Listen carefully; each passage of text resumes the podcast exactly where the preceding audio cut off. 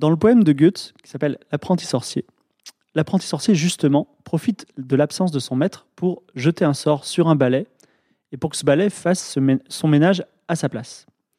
Alors le balai, il commence à faire le ménage et il est particulièrement zélé et euh, il commence à nettoyer. Il y a, de l'eau de partout. Il nettoie, il renettoie, il rapporte de l'eau et le pauvre apprenti, il ne sait pas du tout comment l'arrêter. Donc voici l'extrait euh, de la traduction de ce poème que vous avez d'ailleurs pu voir dans euh, Fantasia de Walt Disney. Engeance de l'enfer, faut-il que la maison entière soit engloutie? Je vois sur chaque seuil courir déjà des torrents d'eau. Un damné balai qui ne veut rien entendre. Bûche que tu étais, tiens-toi donc tranquille. Si tu n'en finis pas, prends garde que je ne t'empoigne et ne te fende ton vieux bois au tranchant de la hache. Ouida, le voilà qui se traîne encore par ici. Attends que je t'attrape. Un moment, kobold, et tu seras à terre. Le tranchant poli de la hache l'atteint. Il craque. Bravo, je l'ai touché. Voyez, il est en deux. Et maintenant, j'espère que je, serai tranquille et je respire. Malheur, malheur, les deux morceaux s'agitent enfin et s'empressent comme des valets debout pour le service. À mon aide, puissance supérieure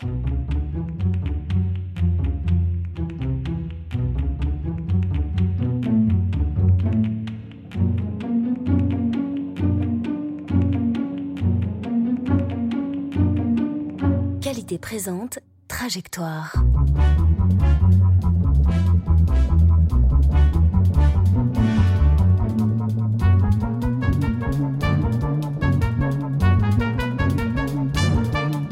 Trajectoire, le podcast de la culture mathématique.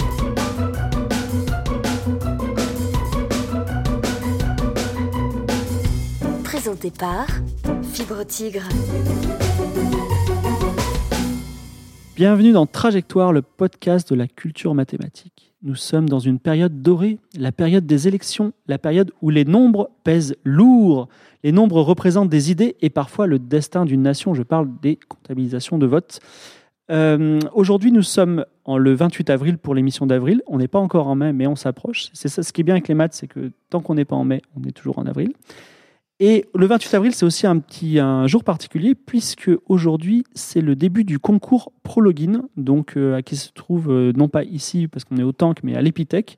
Donc, nous souhaitons bonne chance à tous ces jeunes programmeurs qui vont optimiser leur programme et euh, faire des performances mathématiques et informatiques intéressantes. Pour nous accompagner aujourd'hui, Arnold. Oui, bonjour. Bonjour, de retour d'Autriche. Exact. Ça va? Oui, très bien. J'aspire à dormir un peu. Alors, euh, Arnold, on m'a dit que, euh, fan de mathématiques, tu avais décidé de monter une, une société. Euh, oui, c'est même fait. Ça y est, c'est fait. ouais. Alors, qu'est-ce que- qu'est-ce qu'elle fait, cette société? Et bien, j'avais décrit brièvement ça sur Twitter. On entraîne des IA à se battre entre elles. On garde les meilleurs et on les vend à nos clients. Donc, des combats de coq, mais c'est Ouais. des IA, en fait. Voilà. Eh ben, écoute, euh, voilà, j'espère que euh, quand le monde euh, post-apocalyptique sera ravagé par les robots, on pensera bien à toi, tu vois. On saura. on Je saura- regarderai du haut de mon trône. Voilà, très bien. Donc, Tu nous donneras un petit des. Est-ce qu'il y a un- Est-ce que l'IA la plus forte en ce moment, elle a un nom ou pas, genre Dominator? Non, mais ça dépend pour chaque client. euh, a- non, on D'accord. ne s'autorise pas ce genre de choses. Non. Alors, petite question surprise comme en début de chaque émission. Sans critique politique de euh, nos nouveaux ou futurs maîtres, toi, Arnold, toi, président, imaginons que tu sois président, armé de la science et des mathématiques, qu'est-ce que tu ferais pour rendre le monde ou la société meilleure Ah, mais euh, j'utiliserai pas la science et les mathématiques déjà. Ah, d'accord, donc c'est ça. mais non, mais c'est trop risqué. Non, non, mais ça, Ça, c'est- une vision. Oh, mais merde, on va se lancer. Non. Non, mais ça, c'est une vision très macroniste euh, du monde. Mais Donc, tu. tu la, la rationalité pour euh, gouverner un pays, c'est très risqué. D'accord, très Parce bien. qu'il n'y a pas d'optimal euh, dans la gestion d'un pays ou d'optimum. Toi, Donc, président, tu démissionnes. Euh, je, j'en f- non, mais je, je ferai pas confiance à des scientifiques pour gérer un pays. Waouh C'est fou d'en- d'entendre ça dans un Mais non, mais- podcast un peu scientifique quand même. C'est. euh, Mais la soci- enfin, les humains sont pas Sont- des gens à gouverner par la science et les mathématiques. Très bien, tu as changé Arnold, mais bon. Oui, Alors- par contre, je gagne ma vie avec ça. Mais... On, on- oui, on continue avec. euh, alors, à chaque fois, je fais le même ordre. C'est pas que je préfère les garçons-filles, c'est que je fais un ordre alphabétique strict des prénoms. Donc, Arthur. Bonjour, Bonjour. Arthur. Arthur, euh, on m'a dit que tu faisais carrière euh, dans, dans les mathématiques et, euh, les- on va dire, l'académie. Et tu en es où là en ce moment? Bah, J'ai envoyé des candidatures à des postes de maître de conférence. J'attends de voir si je suis classé pour être auditionné ou pas. Je candidate à des postes de maître de, con- de à des postes de des postdoc, postes de postdoc, voilà. Et puis j'attends d'avoir des réponses ou pas. Parfois, ils ne me disent même pas si ils ont reçu mon email, mais quand j'ai relancé trois fois, j'abandonne. Alors, maître de conférence, tu le seras la semaine prochaine, c'est ça? Ah non, pas du tout. Je sais pas. euh, C'est pour un peu donner à nos auditeurs euh, une notion de, euh, du cycle de, Non, de, promotion au mois de euh, des mai, je devrais être au courant de savoir si je suis classé pour avoir le droit d'être auditionné. Auquel cas, j'irai passer les auditions dans les universités qui veulent bien m'écouter. Euh, que ce soit Grenoble, Marne-la-Vallée ou je sais. Je préfère que ce soit Marne-la-Vallée, comme ça, tu, Oui. ce sera plus simple pour continuer les émissions. Euh, c'est vrai, mais d'un autre côté, je, comme je suis parisien. Soit je me tape, soit je me tape un déménagement, soit je me tape euh, une heure et une heure et demie de transport euh, aller et une heure et demie de transport retour pour le boulot. Et je sais pas lequel des deux je préfère. Alors qu'au Grenoble, au moins, je n'ai plus besoin de choisir. Et quelque part, c'est plus pratique. Est-ce que quand tu dis l'université de Marne-la-Vallée, tu parles de Disneyland ou il y a une vraie université? D'accord, je plaisante. Arne- Arthur, toi président, armé des sciences et des mathématiques, est-ce que tu fais quelque chose ou tu fais comme Arnold, tu, tu donnes ta démission? Euh, si je suis président, je pense qu'effectivement, je donne ma démission parce que je, je vois pas comment. euh, non, enfin non, voilà. Qu- Qu'est-ce qui s'est arrivé? Euh, Qui m'a donné les 500 signatures? Voilà. Pourquoi est-ce que les gens votent pour moi? Non, non, non, non, non. Il vote pour toi, peut-être pour pas voter pour les autres, mais bon. Merci Arthur. Par On- contre, Oui. non, parce que à la, à la limite, j'aurais plus tendance à essayer d'écouter, de voir ce que disent les gens qui s'y connaissent en sciences sociales plutôt qu'en mathématiques. Euh, Ah. qui- en espérant qu'ils connaissent les statistiques quand même, vu que je crois que c'est utile dans leur boulot. Mais donc, je je suis pas autant contre euh, la science, mais par contre, dans ce cas, j'aimerais probablement aussi quand même pour les points sur lesquels ils ont vi- visiblement il y a des points sur lesquels ils ont ensemble des certitudes qui sont en général de ce que j'ai lu, de ce que j'ai compris, les points les moins écoutés des gens parce que c'est des points qui semblent intuitivement contradictoires et donc qui politiquement passeraient pas du tout. D'accord. En tout cas, pour les discours, il faudra faire quelque chose de plus court et de plus euh, avec des mots plus simples, hein, comme Trump, tu vois. Je veux dire, euh, voter Mais- pour moi, c'est ça le- ce qu'il faut dire. Je pense que toute personne assez rationnelle pour faire des maths n'aurait pas envie de devenir président. en On fait. verra ça puisqu'on passe à Denise qui est très ambitieuse. Alors Denise, encore célibataire, je crois? Euh, Alors techniquement non, mais euh, Ah non, excuse-moi, encore euh, pas mariée, je veux dire. c'est ça. Voilà. Pour encore à peu près un peu moins de deux mois. Ah voilà, c'est le grand événement qui fait que on- Denise ne sera peut-être pas des nôtres en juin. Je vais être un petit peu occupée. Voilà. Denise, dis-moi, euh, toi présidente. Alors là déjà, je pense que la première réaction d'Arthur serait mais, mais qu'est-ce qui fait que je me suis retrouvée là? Parce que bon voilà. Mais euh, mais c'est vrai que c'est pas tant que je pense qu'il faut pas être, enfin qu'il faut, enfin que les matheux sont pas faits pour, enfin c'est juste qu'ils, pas au sens les, les matheux n'ont pas les compétences pour régner, mais c'est que je sais très bien qu'il me manquerait énormément de compétences nécessaires à gouverner un pays. Et que euh, si je ne pouvais pas démissionner ou s'il y avait une raison pour laquelle on m'avait foutu là, bah, faudrait que je m'entoure suffisamment des gens qui, qui savent faire tout ce que je sais pas faire. Donc en gros, je servirais juste de figure. Quoi. D'accord. Je Que- me, doute bien que j'ai pas les compétences nécessaires à, à Quelle, gouverner quelle un pays. humilité de la part de nos, nos mathématiciens qui, qui refusent la fonction parce que soi-disant ils ne sont pas compétents, soi-disant euh, les autres le sont. Mais bon, d'accord. Euh, Laura, l'œil étranger sur nos malheurs Salut. français. Bonjour Laura. Alors Laura, on m'a dit que tu étais en train d'écrire quelque chose, un livre, c'est ça? Non, Ah. juste un papier Alors, et c'est un papier qui parle de quoi? Qui parle de la méthode avec laquelle je travaille, Qui s'appelle qui s'appelle Et AMS. c'est quoi? C'est une méthode pour euh, échantillonner, échantillonner des événements rares en dynamique moléculaire. C'est ton premier papier? Ouais, Ah, mon premier papier avec ce- mon directeur. J'ai quand même un autre papier, mais c'est en chimie. D'accord, très bien. Bah, écoute, félicitations. J'espère qu'il sera Merci. beau et validé. Il fera avancer les choses. Et toi, Laura, euh, bizarrement, la loi, la Constitution française Ouais. change et tu deviens présidente. Ouais, là, euh, aucune idée. Hein. Non, franchement, euh, je dirais que je peux pas être présidente parce que euh, je pense que la carrière politique, il faut avoir euh, beaucoup de patience avec les autres personnes. Ça veut dire, il y a quelqu'un qui te fait chier, il faut Tu pas lui crier dessus. Donc, euh, euh, ça, je, je pense que je sais pas faire. Eh ben, belle démonstration d'humilité de nos chroniqueurs aujourd'hui. Ah, je ferais peut-être abattre les propriétaires de 4x4 quand même. Voilà, très bien. Et un peu avec une, une petite dose Tu de mets une ou fascisme. deux, euh, voilà. une, ou deux, une ou deux lois là, pour, euh, pour les Ouais, gens qui te les- font chier et après tu démissionnes, c'est ça? J'ai j'ai toujours trouvé que le fascisme c'était très mathématique parce que c'est très binaire, c'est-à-dire ce qui est autorisé est obligatoire et ce qui est interdit est puni de mort. Tu vois, c'est très. Euh, c'est une vision très, euh, même je dirais, informaticienne finalement. Mais bon, Euh, ceux qui ont écouté l'introduction se sont dit, Hmm, est-ce qu'ils vont nous parler d'exponentiel Parce qu'avec tous ces balais qui se multiplient, qui lavent la maison, est-ce qu'ils vont nous parler de séries Est-ce qu'on nous parlait peut-être de sorcellerie, pourquoi pas? Eh bien, presque, parce qu'on va parler convergence et divergence. Alors, Arthur, diverge. Oui. Diverge. Verge. Très bien, on l'a fait la blague. Ça, on ne la voilà, on ne la fera plus de l'émission, donc convergence, divergence. Je rappelle, avant de- d'explorer un petit peu notre, notre thème, je rappelle un peu le principe de l'émission. Donc, dans, Trajectoire, on considère que les mathématiques sont, sont une montagne qu'on va essayer de gravir par paliers de difficulté progressive sur une seule face qui est celle de notre thème. Donc là, ce sera convergence, divergence. On va essayer d'en définir ce que c'est et puis d'explorer un petit peu ça. L'émission va devenir de plus en plus technique et si vous lâchez un moment, ce n'est pas grave, ce sera mon cas aussi, rassurez-vous. Vous pourrez toujours réécouter au calme plus tard. Nous allons partir en voyage. Est-ce que nous allons converger vers une destination Est-ce que nous allons exploser en plein vol? C'est Laura qui commence et qui va nous dire Alors, mais quelle responsabilité de commencer cette émission? Euh, Déjà, tout le monde attend euh, que je parle de magie, je sais pas. bon, alors, tout le monde sait que quand on parle des convergences, divergences aujourd'hui, mais certains doivent se demander, euh, c'est quoi ça? Donc, pour l'instant, on oublie un tout petit peu les maths.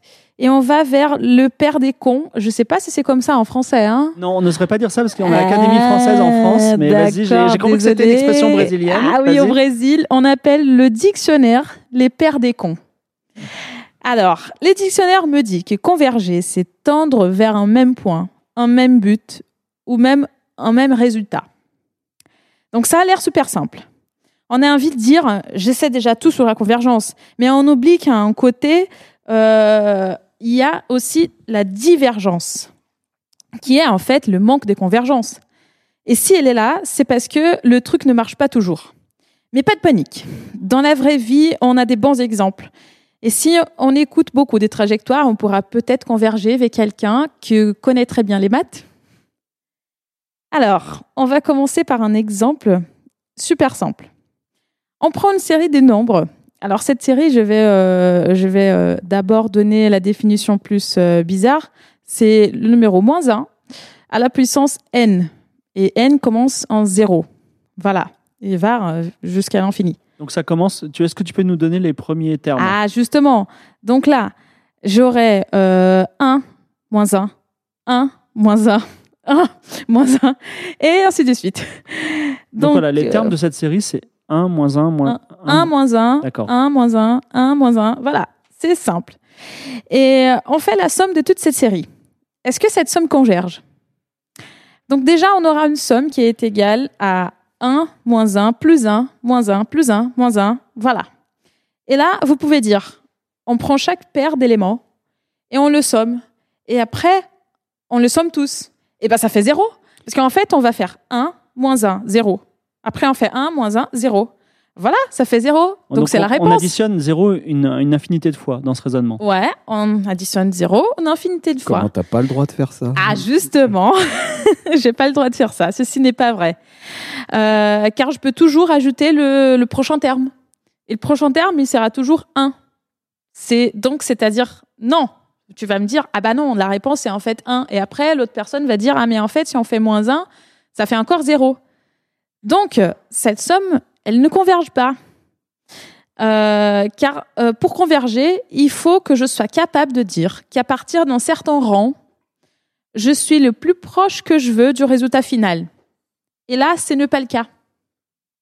Donc, il n'y a pas de convergence. S oscille simplement, en- S c'est la somme de tout le monde, elle oscille simplement entre 0 et 1 et ne converge jamais.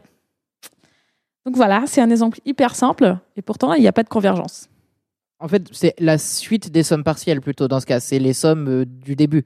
Parce que c'est pas, c'est pas la somme de tout le monde, sinon ça bouge pas. Euh, pardon? S, tu disais, c'est la somme de tout le monde. C'est en fait, c'est la, Oui, c'est la somme l'évolution de, partielle. oui, c'est l'évolution à de la fois que tu somme rajoutes un partielle. terme. Oui, c'est SN, on va dire. Ouais, c'est mieux. C'est plus précis. Faut pas manquer de précision là. Euh, et donc, une chose qu'il faut avoir en tête, justement, sur la précision, c'est que quand on parle des convergences, euh, on ne peut pas simplement dire que quelque chose converge. Il faut rajouter euh, de quel type de convergence on parle et où, dans quel espace. Donc, par exemple, si je dis qu'il y a une suite des fonctions fi de x, juste des fonctions hein, simples, qui convergent vers une fonction fx. euh, je dois dire comment? Bah, est-ce que ça converge à chaque point de x? Ou est-ce que c'est l'intégrale de fi de x qui va converger vers l'intégrale de f Etc. Il faut que je dise c'est quoi qui converge. D'accord. Voilà. Et bon, si jamais j'ai des fonctions fi qui sont dans un espace E, euh, on aura une norme dans cet espace bien définie pour ces fonctions-là. Eh bien, Vas-y, vas-y, continue. si on a une convergence vers f dans E, alors c'est en fait que la norme de f moins fi en E va converger. Alors, comme on est dans la première chronique, qui est censée être une chronique d'initiation, juste est-ce que tu- quelqu'un euh, ici peut définir euh, la norme euh, dans, ce, dans ce cadre précis ou pas? Je pense que je donne la parole à Arthur parce qu'il m'a donné une bonne définition tout à l'heure. Ah d'accord. Euh, pourtant, je fais jamais d'analyse normalement. Euh, c'est contraire à mes principes. Non, euh, plus sérieux. Plus, mais on ser- avait dit qu'on était un peu fasciste aujourd'hui. euh. D'accord. Vas-y. Euh, bah, en gros, vous prenez la distance. euh, la- c'est l'ex- une distance, l'exemple le plus classique. La norme, c'est la distance entre un point et zéro. Donc, par exemple, euh, si vous prenez 2 et. Enfin, si vous prenez euh, le plan dans, dans l'espace, l'espace euclidien, disons, on fait le plus simple. Bah, euh, quand vous prenez des vecteurs, c'est-à-dire quand vous prenez des flèches et que vous les additionnez bout à bout, donc a priori que vous dessinez par exemple un morceau de parallélogramme, vous savez que la distance euh, de la fin de votre chemin, elle est plus courte que la somme des distances. C'est le principe du triangle. Un des côtés du triangle, sa longueur est forcément inférieure à la somme des deux autres côtés. Bah, ça, c'est le genre de propriété qu'on attend d'une norme. Euh, ça fait que ça, mesure en fait très bien le, le genre de distance. L'autre chose qu'on veut, c'est que si jamais on multiplie euh, tout par une certaine constante c, bah, la norme soit multipliée par c. C'est normal. Si vous avez un triangle et que vous multipliez tout par c, la distance euh, finale du dernier côté, bah, il est multiplié par c aussi. D'accord. Donc, on est dans, la, dans de la convergence de. Est-ce qu'on, est-ce que je vais essayer de, dire ça en termes euh, très simples? C'est-à-dire, on est dans des choses euh, très concrètes. On n'est pas dans des espaces élastiques ou des choses comme ça. C'est-à-dire qu'on est dans des, des, des, des- univers qui. des courbes qui, qui convergent comme on, comme on l'imagine. C'est-à-dire, elles, elles tombent vers zéro. Elles, Bah, que- la- oui la- Tu peux imaginer ça, oui. Euh, tu, peux, tu peux imaginer en fait que le fait que la norme de f moins fi euh, converge dans E, ça veut dire que la distance entre ces deux-là dans E Mhm. va vers zéro en fait. Voilà. C'est ça l'idée. Très bien. Et ça, c'est une idée que d'ailleurs retenez-la parce que l'idée de, la, de définir la convergence par une, une, on va dire une différence, c'est quelque chose qui va être un peu constant euh, dans cette émission. Ouais. Ap- Après, toutes les normes ne sont pas définissables à partir de, de distance. Par exemple, si vous prenez le maximum, quand vous prenez, euh, des, par exemple, vous êtes dans l'espace, vous prenez les triplets, maximum, c'est une norme. Par contre, elle n'est pas définissable à partir d'une distance. C'est juste, j'avais parlé des distances parce qu'on est dans la Ouais. première chronique. Oui, c'est Ouais. intéressant. Restons-en pense- là pour le moment pour les normes. Je pense que l'idée de distance, elle est très touchable en fait, Voilà, je ça. dirais. Très bien. Euh, Laura, Et, et du coup, bah, les fonctions, en fait, euh, donc en fait, on a euh, cette suite des fonctions fi qui convergent vers f dans e. Voilà. Donc la distance entre elles, chaque fois plus petite, on va on va dire comme ça. Mais en fait, ces fonctions, elles elles elles, elles vivent aussi peut-être dans un autre espace, un espace f. Et peut-être dans cet espace f, elles vont pas converger. Voilà, parce que il il y a une autre norme dans cet espace f. Et donc du coup, quand tu prends cette autre norme là, quand tu fais f moins fi, ah bah ça converge pas vers zéro. Donc la notion de convergence dépend aussi de l'univers dans lequel on regarde les choses. Exactement. Donc il faut bien préciser les choses quand on parle de convergence. Mais euh, je vais plus parler de ça parce que j'ai décidé de parler un peu de proba. Parce qu'il y a un type de convergence que j'aime bien en proba. Et donc je vais me lancer dans mon, mon petit exemple cool. C'est quoi l'idée? Donc l'idée, euh, c'est que quand on est au boulot, super fatigué, on commence à écrire des trucs faux, faux sur nos papiers et on doit les jeter à la poubelle. Donc on est là, assis, on veut pas sortir et on veut jeter à distance. Et parfois on réussit, et parfois on rate. Alors tu fais une petite boule avec ton papier, Ouais. tu vises la poubelle, et Ouais. parfois ça tombe dans la poubelle, et parfois ça tombe à côté. Oui, parfois ça tombe à la poubelle, parfois ça tombe à côté, parce qu'on n'est jamais parfait. Et mais Moi. oui, quelques-uns. Mais mais si jamais euh, on a une quantité infinie d'essais, est-ce qu'on va converger vers la poubelle? C'est ça l'idée. Bon, c'est plus ou moins ça. Parce que déjà, on peut euh, penser à la position euh, de notre boule de papier par terre. tu vois, quand elle tombe par terre, comme une variable aléatoire. Donc, on jette plusieurs fois. Et à chaque fois, on va, on va jeter dans un endroit différent. Et on va dire qu'au début, nous sommes super concentrés. Donc, on a plus de chances de réussir. Donc, toujours quand on jette, bah, on jette autour, on va dire, de la poubelle. même, ils sont dans la poubelle. Il y en a un, le sixième, il est un peu à côté. Oui, voilà, voilà. Et à chaque fois qu'on jette, on jette, on jette, on jette, on commence à se fatiguer et on commence à jeter n'importe où. Et à la fin, la loi de notre variable est juste une loi uniforme sur toute la salle. J'ai enfin une convergence en loi. D'accord. Merci beaucoup, euh, Laura. Euh, je dirais juste, juste Oui. que je pense que ça, c'est rigolo, en fait. Parce que euh, on a l'impression que quand on converge, on converge vers un seul point. Oui. Et là, c'est pas ça. En fait, on, on- converge on- vers un modèle. On converge vers. Oui, C'est ce Mais qu'on c'est- appelle une convergence en loi. En Et fait, c'est ça, finalement, c'est comme tu dis, loi. converger vers un modèle. Enfin, exactement. Plus Donc, on, on- on converge, mais on n'est pas dans un point fixe. Euh, la variable, elle continue toujours à être aléatoire, en fait. En fait, ça, ça reprend un petit peu notre deuxième émission, euh, deuxième émission oui, sur la modélisation, Ouais. dans laquelle on faisait l'inverse, c'est-à-dire qu'on jetait les, les- les- les petits bouts de papier, on observait les résultats et on se disait qu'est-ce qu'on peut en déduire? Exactement. Merci Laura. Euh, j'ai des petites questions et après je vous laisserai vous jeter sur Laura si vous avez d'autres questions aussi. Euh, moi, j'ai alors j'ai une question très bête et vous allez bien rire, mais euh, j'ai envie de la poser. Une- donc, on a des, une fonction ou une série où ces éléments-là, ça diverge, ça converge. Et Est-ce que ça peut faire autre chose que diverger ou converger? Par définition, diverger, c'est le contraire de converger. Ouais. Ouais, c'est ça la question. Après, il y a différentes manières de diverger, en De fait. diverger. Et je, comprends que- cette question. Ça peut juste. euh, Enfin, il y, a- il y a différentes façons de diverger, Parce mais que, par exemple, définition, les- diverger, c'est le contraire de converger. Je vais faire un- un- Euh. vraiment une, une métaphore absurde. C'est il y a les nombres positifs, il y a les nombres négatifs, puis il y a le zéro, et qui nous embête un petit peu, qui est un petit peu un, un élément limité. Est-ce qu'il n'y a pas un élément limite où on ne diverge pas et on ne converge pas non plus? L'autre jour, tu avais posté un tweet sur les attracteurs de Lorentz, non, je crois Euh, Non, c'est pas moi. Ah, là, C'est Denise, ou c'était peut-être un de nous sur le compte de trajectoire. Pas moi, je ne sais même pas ce qu'est un attracteur de Lorenz. Moi non, Non, mais, plus. mais toi, t'en parles à la fin. En fait, c'est toi qui l'as fait et t'es en train d'essayer de nous piéger. non, c'est euh, pas des attracteurs étranges, c'est ça Ouais, oui, oui, pardon. Ouais, je fais des Euh, petits, euh, petits jeux de mots parfois là-dessus. Euh, non, mais les systèmes dynamiques chaotiques, bah, justement, c'est un exemple de système qui diverge pas, qui converge pas. En fait, En fait, Ah, techniquement, presque chaotique, parlé quoi. de ça. En fait, c'est juste que tu as plusieurs façons de diverger. C'est-à-dire que diverger, ça veut juste dire que ça converge pas. Mais des fois, ça peut diverger en restant quand même en vase clos. J'en Oui. parlerai tout à l'heure. Ouais. Ou ça peut juste euh, se, par- se barrer à l'infini et faire n'importe quoi. Ou ça peut faire, enfin, ça, ou ça peut osciller entre deux valeurs, comme c'était le cas. Oui, tu as les comportements de plus un, moins un, enfin, il y a- y euh, beaucoup de comportements rigolos, voire des comportements particulièrement chelous, justement, D'accord. euh, comme, du- comme les attracteurs de. Enfin, D'accord. et Mais j'ai- j'aime bien que tu as parlé du, du chaos là. Oui. Et- Oui, mais parce que c'est typique. Enfin, Ouais, c'est- mais on, on va peut-être en parler un peu plus tard. Oui. Ok. Alors, deuxième petite question euh, qui, euh, qui aussi peut peut-être bête, excusez-moi. Euh, on donc, moi, la convergence que j'ai étudiée euh, dans mes cours, je n'ai pas été euh, mathématicien de haut niveau, mais c'était souvent associé à la notion d'infini. Ouais. D'ailleurs, on regarde comment évolue une fonction, et puis euh, elle évolue vers un, un zéro, elle évolue vers l'infini, elle évolue peut-être parfois par une, vers une constante.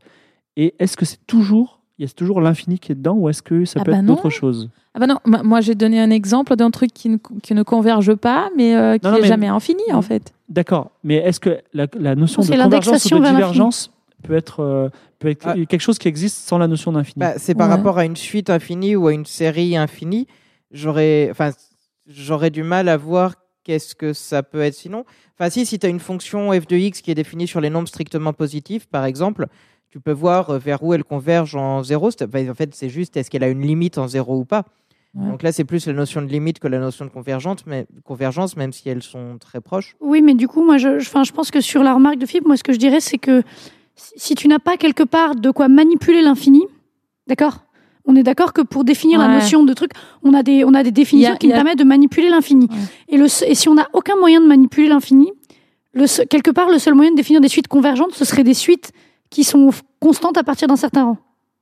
Ouais, Tu vois ce que je veux dire D'accord. C'est Parce que, vrai parce Tu vois, en général, on imagine convergence comme étant des suites qui se rapprochent, se rapprochent, mais qui touchent jamais vraiment. Une, une fonction théorique dans laquelle, vrai- à partir de x égale 3, elle est égale à 0, par exemple. Exactement.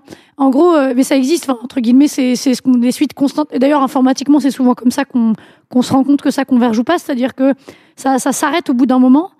Et je dis envie de dire que si tu peux pas manipuler l'infini, le seul moyen que tu as d'avoir des suites convergentes, c'est qu'elles soient constantes à partir d'un certain rang.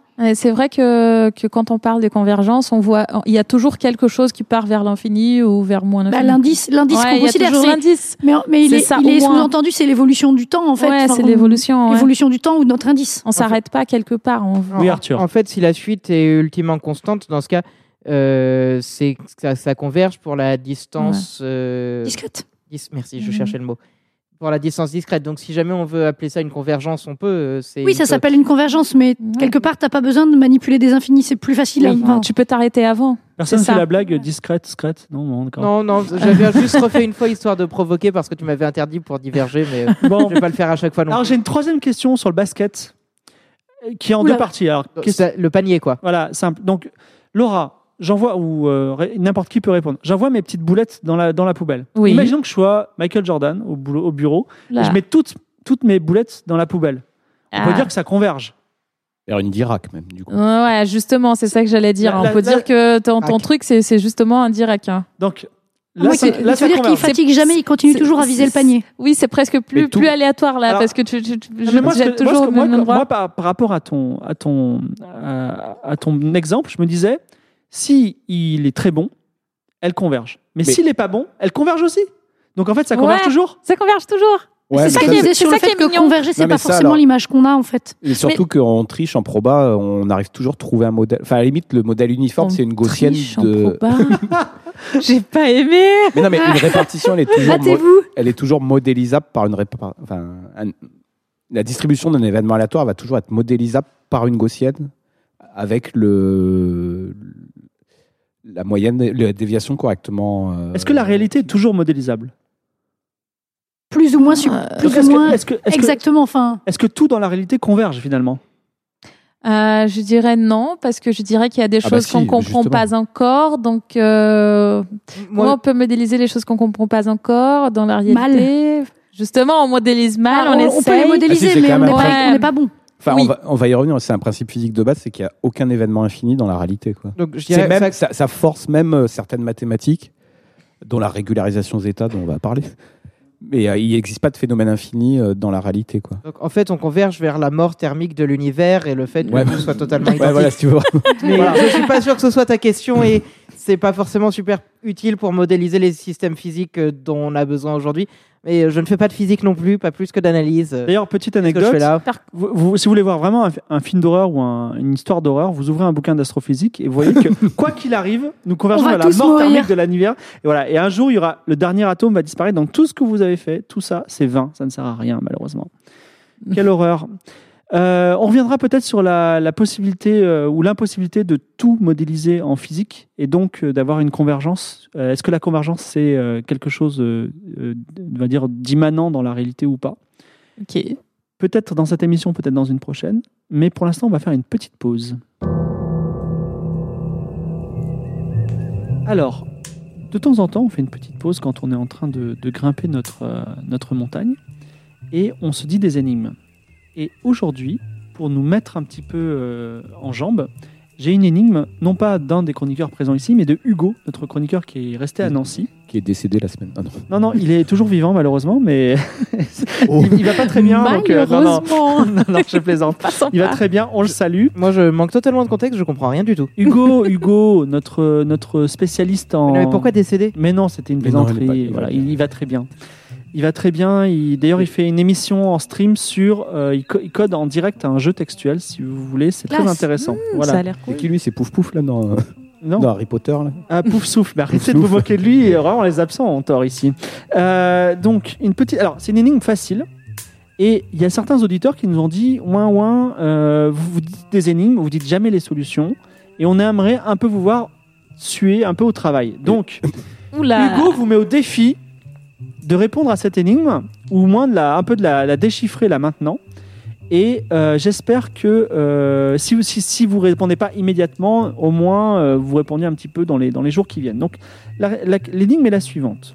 Hu- Hugo cherche une série à terme positif Je Il y a un truc sur Netflix.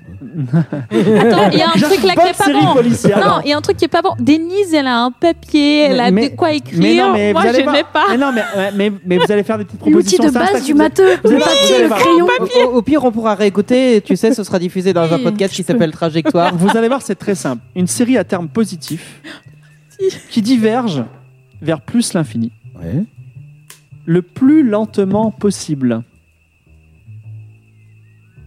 Alors, qu'est-ce que tu appelles le plus plus lentement, lentement possible? Ça veut dire qu'il n'existerait pas de série qui, qui diverge le Bah, plus lentement? Par exemple, on euh, je pense que dans l'esprit de la formulation, exponentielle diverge plus rapidement que Ah, logarithmique. Oui, oui, Ah bien ouais. sûr, ça je vois l'idée. Ouais. Mais du coup, est-ce que si t'en as une, tu, tu Donc, peux pas forcément en trouver une encore Bah oui, plus, elle lente, encore plus Donc, lente? donc, par exemple, Ah, Si Bah, tu me Vous allez tous proposer une série. Et celui qui, dit- qui aura celle qui, qui, qui diverge le plus lentement possible, il aura gagné. Ça vous Ah, il faut C'est juste, il faut juste- ah, je- peux une pas aller en dernier Non, mais non mais attends, j'ai une idée. Bah tu fais un truc linéaire et tu mets tu mets une pente très euh, très petite. Oui, non, mais. Mais moi, je me suis dit, je me suis dit, les que- signes de la main, les signes avec la main pour nous montrer la pente, ça Ah oui sert à oui rien. oui c'est vrai. Mais tu fais tu fais euh, tu fais une pente euh, Et je- petite. Ça veut dire ça veut dire tu prends euh, non, mais je la un- fonction f. Je vous mets un petit coup de pression déjà parce que moi, de, mes, de ma classe prépa, je me souviens que log de n sur n, déjà, c'était, c'est- ça allait pas très vite. Donc si vous pouvez. si Ah vous mais attends, lentement, il faut il faut plotter log de n sur n pour voir euh, si euh, c'est plus c'est plus lent que simplement n euh, a Oui, fois non. n avec un a très très très petit. Bah, Pas, euh, Sauf que déjà, si tu me dis le log n- problème, Pardon, vas-y. Pardon. Non, le problème, c'est que je, si, je- si tu prends un truc linéaire, si tu prends genre A fois N, Mhm. euh, tu peux toujours trouver un A plus petit. Donc non, là, c'est raté. Donc, raté. Euh, proposition de Laura, c'est AN avec A assez petit. On Non, imagine mais non, ça, c'est justement, pas bon. son problème, c'est Il qu'il faut faut toujours peut-être trouver un, plus petit. A- un A qui soit à chaque fois plus petit avec N aussi. Bah, après, moi, le problème, c'est que si, si vous me demandez de parler en dernier. Alors, moi, Alors, moi, enfin, je, je, pense- je vous dis, je si propose prend ma proposition. des électeurs de Alors, Hamon, on peut y proposition, arriver. proposition Arnold. Si on prend le nombre d'électeurs Faut de que ça diverge Benoît Hamon au l'infini, cours quand de la même, hein. campagne, D'accord. Mais c'est pas évident. Voilà, non, mais en très fait, bien. alors, je- j'essaie de comprendre parce que moi, si tu me dis série, je remplace par suite. Parce que juste parce que Ouais. j'ai envie de remplacer une série par une suite Oui, et je peux toujours le faire. Il veut une série à terme Ouais. positif. C'est- pas grave, ça, il suffit de faire la. Si, si j'ai une suite, je peux la transformer en série. D'accord. Alors, facilement. quelle, quelle- quelle serait Donc- ta proposition? Tu me donnes n'importe quelle suite et tu me dis que c'est la plus petite possible et moi je prends le log de cette suite. D'accord. Et en fait, à partir du moment. Et du coup, j'en refais une série à partir de là. En fait, euh, tu me donnes une série, j'en fais une suite. Je prends log de ça et je reprends et j'en refais une série. Parce que comme log de quelque chose, Quelle Log que de soit plus l'infini, ça vers proposition, plus sinon l'infini. je Tu simplement le log de terme de le la log série. Non, non, Ouais. les logs de terme de la série, ça n'a pas forcément marché. Enfin, du moins, à première Ah, vue, je ne suis pas que oui, c'est vrai que faut, si il faut que ça diverge vers l'infini. hein. Oui, c'est pour ça. C'est pour ça que je non, dis que je, raison. pars- je travaille sur la suite. Euh, si tu me donnes une série, j'en fais une suite. Et de la suite, je peux en refaire une série en faisant la différence je- des termes. Je peux juste dire un truc. Il faut peut-être préciser la différence entre série et suite. Alors, pour, pour série, les auditeurs. c'est les, sommes, c'est les termes que je somme les uns de la suite des autres. Et suite, c'est simplement euh, juste Les termes. Je regarde juste les résultats, en fait. Mais si tu me donnes une série, je peux en faire une suite en considérant les sommes partielles. Exactement. Si tu me donnes une suite, je peux en faire une série en regardant la différence de termes précédents moins le suivant. Mhm. et qui se redevient en série. Et si je prends, et si ma suite est croissante, du coup les termes, les termes de ma série vont être positifs puisque je regarde la différence entre les deux termes su- successifs. Je, suis je- reprends, euh, je reprends vos propositions. Donc, Laura dit. Moi, j'en ai une plus sérieuse. Ah, très bien. Ah. Ah. Je Proposition pense plus sérieuse. que le nombre de nombres premiers entre 1 et n doit converger hyper lentement. On sait qu'il va vers l'infini. Je crois que c'est une très bonne Oula réponse. Je crois que c'est une très Ouais. très bonne réponse. Je crois que j'ai en entendu ça quelque part, ouais. Oh là là là là, je crois que t'as as tué le game là. Ah Sinon, moi, personnellement, la fonction la plus lente que j'ai vue et que j'ai vu utiliser euh, pas, enfin, dans un vrai cadre mathématique et pas juste dans le but de faire. Oui, parce que C'est sinon tu l'inverse prends de Ackermann. Alors, j'ai- Ah oui. Qu'est-ce Du coup, ça qu'Ackerman euh, l'inverse de ah oui la réciproque de La, Ackermann. la réciproque oui. de Ackermann, oui. oui effectivement. euh, Ackermann est une fonction. Euh, alors là, je vais pas pouvoir te la refaire de tête. C'est une fonction à deux paramètres. Qui, non, merci. qui en Ça particulier sert à rien de dessin. est créé pour euh, être plus rapide que toute fonction que tu peux calculer euh, avec juste des récursions. euh, donc, en gros, ça servait à montrer qu'il y a un modèle mathématique qui ne permet pas de définir toutes les fonctions. Et l'inverse de Ackermann, je crois. La enfin, réciproque. la réciproque, c'est une fonction qui croît tellement lentement que je crois que pour le nombre d'atomes de l'univers, ça doit être un truc comme 6. Ah, mais mais c'est Oui. intéressant là. Ce qui. On qui- dirait les vieux au marché le samedi matin. Quoi. Mais oui, enfin, Ackerman, c'est le contraire. euh, Mais- Ackerman 4.4, c'est déjà plus calculable de mémoire. euh. Donc, Et ça sert à l'analyse au moins de l'algorithme, je crois, des union sets, c'est-à-dire des ensembles dont vous pouvez faire des unions et vérifier si deux éléments appartiennent au même ensemble ou pas. Et en fait, c'est à cause de ça, c'est pas linéaire, c'est linéaire fois euh, la réciproque de Ackerman. Donc en, en gros, en pratique, c'est linéaire fois 4, donc c'est linéaire. Mais Euh. formellement parlant, c'est pas linéaire. donc la Mais réciproque d'Ackerman pour Arthur. Ah ouais, mais j'ai bien juste- aimé juste- son idée. Ouais, juste pour Arnold, euh, en fait, c'est pas, c'est, tu peux reformuler, c'est, c'est le rapport de- du nombre de nombres premiers sur le nombre total, non Non, le nombre de nombres premiers. Le terme AN, c'est Oui. le nombre de nombres premiers entre 0 et n. Ah oui, voilà, très bien. Oui, qui augmente de plus en plus doucement. et- Oui, tout à fait. Ça peut être un, bon, on verra bien en tout cas. la dérivée est envers 0. Donc, On va, on va pas, t- on va mais pas euh, prendre ça, trop, c'est trop pas, de temps pas un critère très. Euh, C'est pas un que- critère très fort de dire que la dérive Ouais, est non, envers zéro. Oui, on, parce que ouais, on ouais. pourra continuer ça. plate on ça. continuera la discussion sur les forums. C'était, ça reste une énigme, mais en tout cas, vous avez vailla- vaillamment répondu. On verra. Je crois qu'on on est sur des, des bonnes pistes et on verra ce que nos auditeurs nous proposent. Merci en tout cas de vous être prêtés au jeu. Et il y en aura une tout à l'heure, donc restez bien réveillés. Mais là, on va continuer et c'est Arnold qui prend la parole. On va parler de convergence et de divergence aujourd'hui, mais on va parler aussi des sacs poubelles. Je pense que vous avez tous une poubelle chez vous.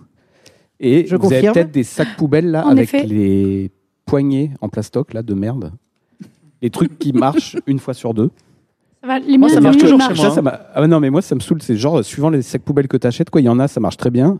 Et il y en a, ça marche pas. Et quand ça marche pas, j'ai envie de dire au mec, mais me dis pas qu'il y a des poignées si elles pètent une fois sur deux, quoi. Ok, le rapport avec les maths, Eh ben, pour les maths, l'instant, c'est on va être un peu curieux. Pour les additions que Laura a brièvement introduit dans la première chronique, c'est un peu le même principe, c'est que tu autant pas le faire quand tu le fais n'importe comment. Ce que, Ah. je- ce que tu n'as pas fait. Donc, euh, Ar- Arnold vient de vous parler deux heures des poignées de sac poubelle pour vous dire les maths, il faut le faire sérieusement. Voilà. Non, mais c'est qu'il y a des, il y a des outils Sinon, c'est à mathématiques. jeter. Il y a des outils mathématiques qu'il faut pas euh, présenter, mettre euh, n'importe comment entre toutes les mains. Euh, et en particulier dans, la, dans, la, la- la- dans le domaine des convergences et des séries. Donc euh, déjà, bon, puisqu'on parle convergence, on va un peu parler de fractal, même si Denise, je crois que tu vas en parler un petit Oui, peu mais plus. tu mais tu m'as introduit ça me un peu le permettra d'introduire le sujet. Donc les fractales, c'est les, les jolies images qu'on voit sur le web. Et justement, le principe, on va pas parler de, enfin, un fractal à la base, c'est quelque chose qui est autosimilaire, tout ça, ça, ça nous intéresse pas. Par contre, pour les générer, pour faire les images qu'on voit sur le web, on utilise le, le principe de convergence justement en prenant certaines séries qui sont assez simples au demeurant. Et on regarde, euh, donc une série, c'est une opération que tu répètes à l'infini, on va dire. Du coup, c'est une suite. Une suite, pardon, excuse-moi, oui, du coup, je, je suis pas. Euh, donc tu prends un nombre, une graine, tu lui fais une certaine opération, tu lui en fais une autre, une autre, une autre, une autre, etc.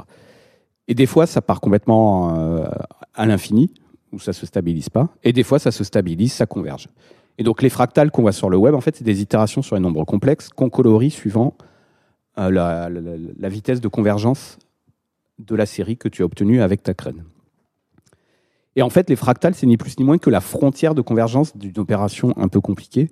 Donc, enfin, non, l'opération est simple, mais c'est une frontière très tordue qui euh, sépare euh, les points du plan complexe entre des points qui convergent et des points qui convergent pas. Enfin, des points qui, en tant que graines d'une suite, convergent et d'autres qui ne vont pas mener à une suite convergence. C'est comme ça que tu fais un joli fractal.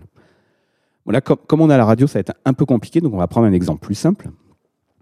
Euh, même très simple, puisqu'a priori, euh, ceux qui donnent des cours me corrigeront, la suite géométrique, c'est enseigné, je pense, en début de lycée, voire au collège? Non, c'est enseigné en première. Alors avant Première, ça, ouais. je, t'as passé un passage important de ta chronique parce que tu l'as fait un petit peu à l'oral. Tu as dit que toi tu dis pas diverger mais partir en couille. Et je trouvais que c'était quand même intéressant parce que Ouais, ça parce peut- que quand tu fais de l'informatique, ça se traduit souvent comme ça. euh, en pratique. c'est que tu Voilà, mets une part- graine et t'as des fois ça part complètement en couille ça part en et t'as la mémoire c'est qui pète à sympathique. ce- Non mais voilà. peut-être qu'un jour, euh, genre, euh, on, on se donnera des gages comme ça, on, on substituera les, les, les expressions. terme mais technique, partir C'est en vrai couille, que ouais. quand les choses divergent pour nous, c'est c'est parce que c'est mauvais. Et en plus, euh, verge, couille, bon, bref. Allons-y. Merci pour ce moment de finesse. Et donc, euh, donc, on va quand même simplifier les choses pour euh, pouvoir en discuter. Donc, la série géométrique, ouais, c'est euh, c'est la, su- non, la suite ou la série du coup, Denis. La suite géométrique, c'est une suite où à chaque fois tu multiplies par une constante. Donc, le premier terme, par exemple, c'est 1, le deuxième, c'est 2, puis 4, 8, 16, 32, etc. À chaque fois, j'ai multiplié par 2. Tu peux aussi faire une série géométrique qui soit Suite. une suite géométrique, pardon, qui soit un demi, un quart, un seizième, un trente-deuxième. Donc là, la raison de ma suite, c'est un demi. Et euh, donc en première, tu dis, Denise, quand tu apprends ces suites-là, tu apprends aussi que si tu veux calculer la somme de cette suite, tu as une formule plus simple, au lieu de t'embêter à additionner, qui est que cette somme vaut 1 sur 1 moins x. Où x est la raison. Oui, alors ça, c'est si tu considères que ton premier terme, c'est 0. Enfin, Ouais, si son premier terme, son certaines premier terme, fois. c'est 1 et que tu as une raison plus petite que 1. Alors voilà, et on y arrive. Enfin, en valeur Sauf absolue. que en même temps qu'on t'apprend ça, on te dit bien que, euh, que tu n'as le droit de le faire que si ta, raison, enfin la, la graine de ta suite est compris entre moins 1 et 1. En fait, techniquement, ce qu'ils a- ils, ils enfin, on n'apprend pas tout de suite en première la, la, la version euh, infinie. En fait, on fait la version partielle avec 1 moins x puissance n plus 1 sur 1 moins x. La, la somme partielle, en fait. Oui, c'est ça. Ouais, mais qui. Mais du que coup, enfin, Voilà. t'apprends oui, quand même. Ouais. Oui, je sais plus Tu, quand tu vois l'apprends, en après fait, la version. Parce que du coup, cette formule-là, elle marche même si x est plus grand que 1. Ah, mais là, t'es en train de tout spoiler du coup. oui, c'est ça. Alors, Mais c'est voilà. le risque justement, c'est que du coup, tu pourrais dire que ma Mais, mais il formule. voit- que- justement, il voit la bonne avant, entre guillemets. Il voit la bonne avant de faire voir celle avec laquelle il pourrait écrire des conneries. Laissons Probablement la première personne accusée de spoiler un bouquin de maths de première.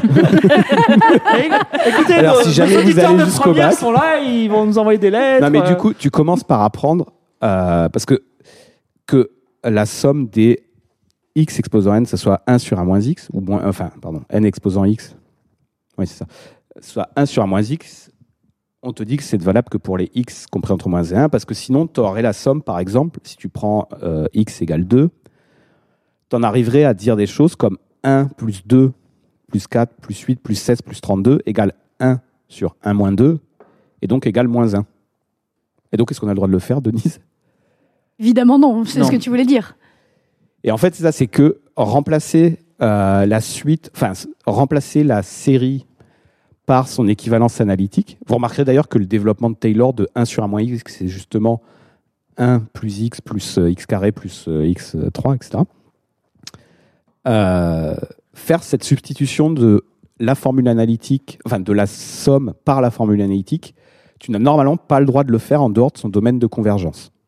Donc les domaines de convergence, dans notre cas, c'est juste un cercle centré sur 0 et de rayon 1. Dans le cas des fractales, c'est un espèce de truc compliqué. Ça reprend l'idée de Laura tout à l'heure qui est de ça converge parfois, mais parfois sur certains domaines. Ce domaine peut être euh, Exactement, c'est Exactement. énorme, mais ça peut être dans ce cas particulier petit.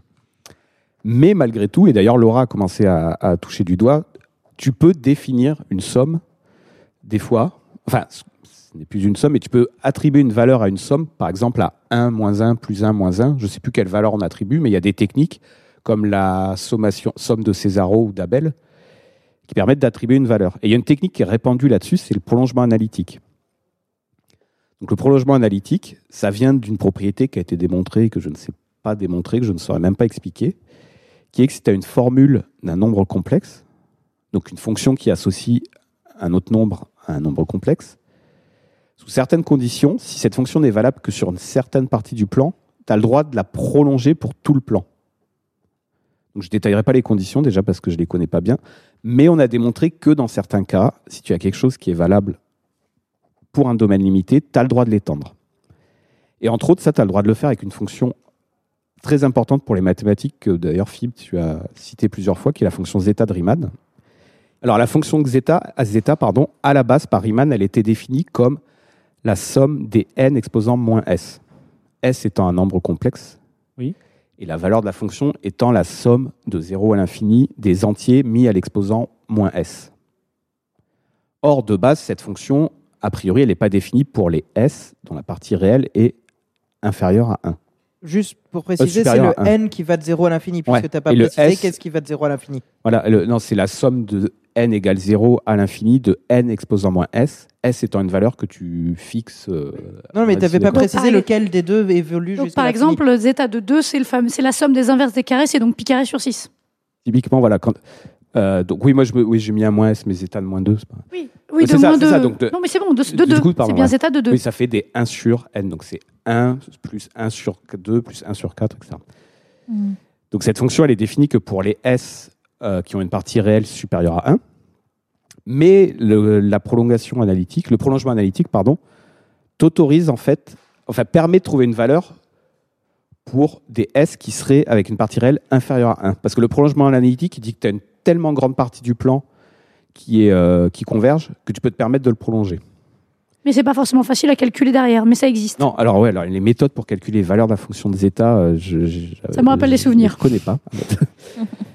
Euh, mais du coup, le truc paradoxal, c'est que si on reprend notre formule de n exposant moins s et qu'on prend s égale moins 1, donc zeta de moins 1, Mhm. que l'on sait donc maintenant euh, calculer pour n'importe quelle valeur, le n, la somme des n exposant 1, en fait, c'est 1 plus 2 plus 3 plus 4 plus 5 plus 6, etc. Et du coup, tu en viens à dire que la fonction de zeta en moins 1, zeta de moins 1, qui est la somme des entiers, elle a une valeur définie, en l'occurrence, moins un douzième. Sauf que, c'est une méthode qui en fait sert en physique à, euh, sert souvent à faire la différence entre deux infinis en fait. Cette méthode de la régularisation zeta, donc on en parlait juste avant quand tu as posé la question fibre, elle existe parce qu'on sait que dans le monde réel il n'y a pas d'infini, mais des fois dans les calculs mathématiques, en mécanique quantique entre autres, et puis en théorie des champs, tu te retrouves à soustraire deux infinis, et donc la régularisation zeta elle est arrivée pour permettre de soustraire ces deux infinis. Et la somme des entiers qui vaut moins un douzième, en fait, c'est la différence entre l'intégrale d'une fonction qui passe par tous les entiers et la somme qui est discrète des entiers. D'accord. C'est pas très important, mais en fait, cette somme, c'est pas exactement la somme. On pourrait pas, il faut pas l'appliquer comme étant la somme des entiers, mais comme Un euh, outil. un outil qui fait que si tu fais un certain infini moins un autre infini, ça va te faire moins un Bah, douzième. si on vous dit que la somme des entiers, c'est moins 1 sur 12, n- c'est faux. Il me Alors semble pourquoi- que justement, on même d'un le- point de vue de vocabulaire, on dit, on dit somme à partir du moment où ça converge et du coup, c'est ça. Ouais, coup, voilà, le mot de c'est ça, somme, les amis. on dit pas somme de, on dit somme de la série quand ça existe Alors, vraiment. On dit, tout, on tu dit peux- autre chose sinon. Tu peux un peu t'autoriser certaines choses avec les sommes comme ça, mais il faut que ça respecte certaines propriétés, donc qui sont stabilité, régularité et linéarité. Donc je vais peut-être pas rentrer dans le euh, détail, enfin, sauf si- Mais euh, en l'occurrence, la régularisation zeta ne respecte pas ces trois règles. Et donc c'est pas parce qu'elle existe que tu as le droit de, par exemple, euh, décaler les suites, de dire que 1 plus 2 plus 3 plus 4, c'est égal à 0 plus 1 plus 2 plus 3 plus 4. C'est souvent ce qu'on voit dans des vidéos sur le web ou quoi, où on retrouve la somme ou un douzième en, en rajoutant un zéro en début de série, ce que Laura expliquait aussi dans sa chronique, en additionnant les séries. Si la linéarité de ta formule, de ta régularisation n'est pas prouvée, tu n'as pas le droit d'additionner de suite comme ça en décalant les termes, par exemple. Et donc, cette régularisation, c'est exactement comme les poignées de sac poubelle. Le mieux, c'est quand même de ne pas en mettre quand on ne sait pas quoi en faire, parce que tu peux faire n'importe quoi avec. Très bien. Alors, merci Arnold. Je vais juste résumer les grandes idées. Donc, euh, d'abord, tu euh, as parlé de, de excuse-moi, de, de, de- De du fait que, non, des fractales, excuse-moi, Ouais. d'abord. Donc, les fractales, en disant que c'était une, une fonction dans le plan complexe qui divergeait un peu partout, sauf sur une petite frontière Alors, les, d'entrée. les fractales, c'est la frontière entre la zone de convergence et la zone de divergence Voilà. d'une certaine fonction. on verra, nous on verra ça avec. Ou- ou- c'est- ça, ça fait des dessins très jolis quand justement ça converge. Et dans tous les autres cas, on ne les je- regarde pas. Bah, la, la frontière, c'est l'endroit où ça se met à diverger. Quoi. Ah d'accord. Oui, c'est euh, au-delà de la frontière. Généralement, les points qui sont en noir sur l'ensemble de Julia, par exemple, sont les tous les points points pour ça a divergé. Quoi. très bien. Et le deuxième point, tu as parlé de la fonction de zeta en particulier et du fait que, euh, bon, toujours il faut être très prudent avec les sommes parce que euh, déjà c'est des outils un petit peu compliqués. euh, Les sommes infinies, en fait. Quoi. Les, qui- les- voilà, les séries infinies, enfin les sommes de séries, enfin les sommes de termes, les sommes à l'infini de termes, Mhm. les suites. Tu peux pas les manipuler comme des sommes classiques parce que justement, ça va à l'infini. Sauf si tu as des propriétés vérifiées qui sont de la linéarité, la régularité, que Et- la fonction de zeta ne respecte pas. Justement. Très bien. J'ai juste une question qui vient un petit peu tard après l'énigme, mais euh, j'aimerais que vous y répondiez si c'est une question qui est pertinente. Euh, on parle de convergence et de divergence. Est-ce qu'on peut parler de vitesse de convergence et de divergence? Ah Oui, ouais, bien ouais, sûr. ouais, Ah bah, ça même qu'on en parlait dans la chronique euh, du mois dernier sur Pi, quand on calculait les décimales.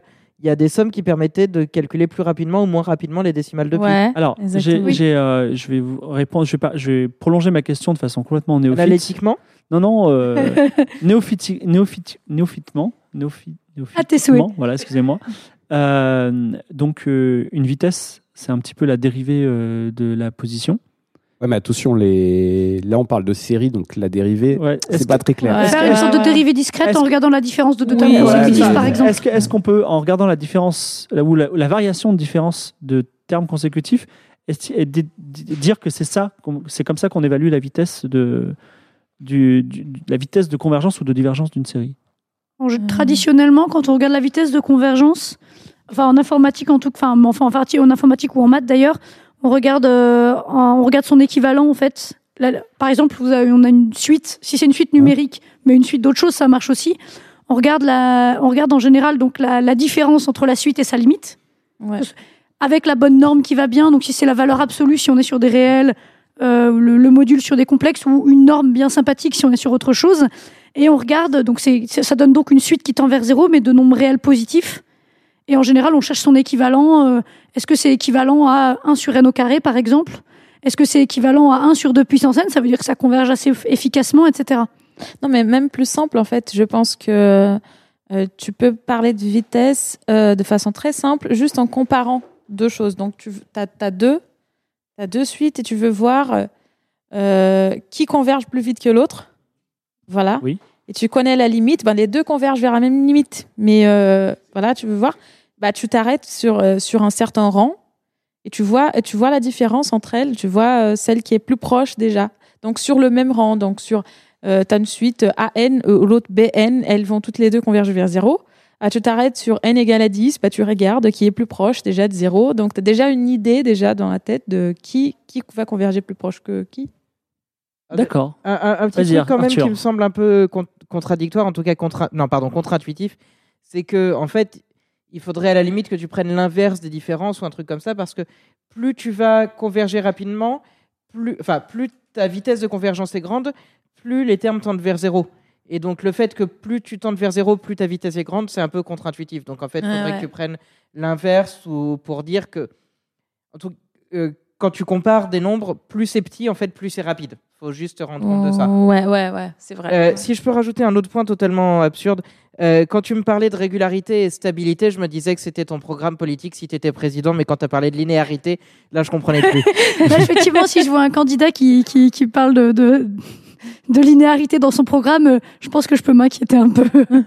J'ai encore une question, excusez-moi, j'ai déjà posé cette question de façon plus simple, mais là je, je monte un petit peu en, en level. Euh, on sait qu'il y a des séries qui divergent. Ouais. Il y en a, on sait qu'il y en a qui convergent. Enfin, on, on sait si elles convergent et si elles ne convergent pas, elles divergent en général.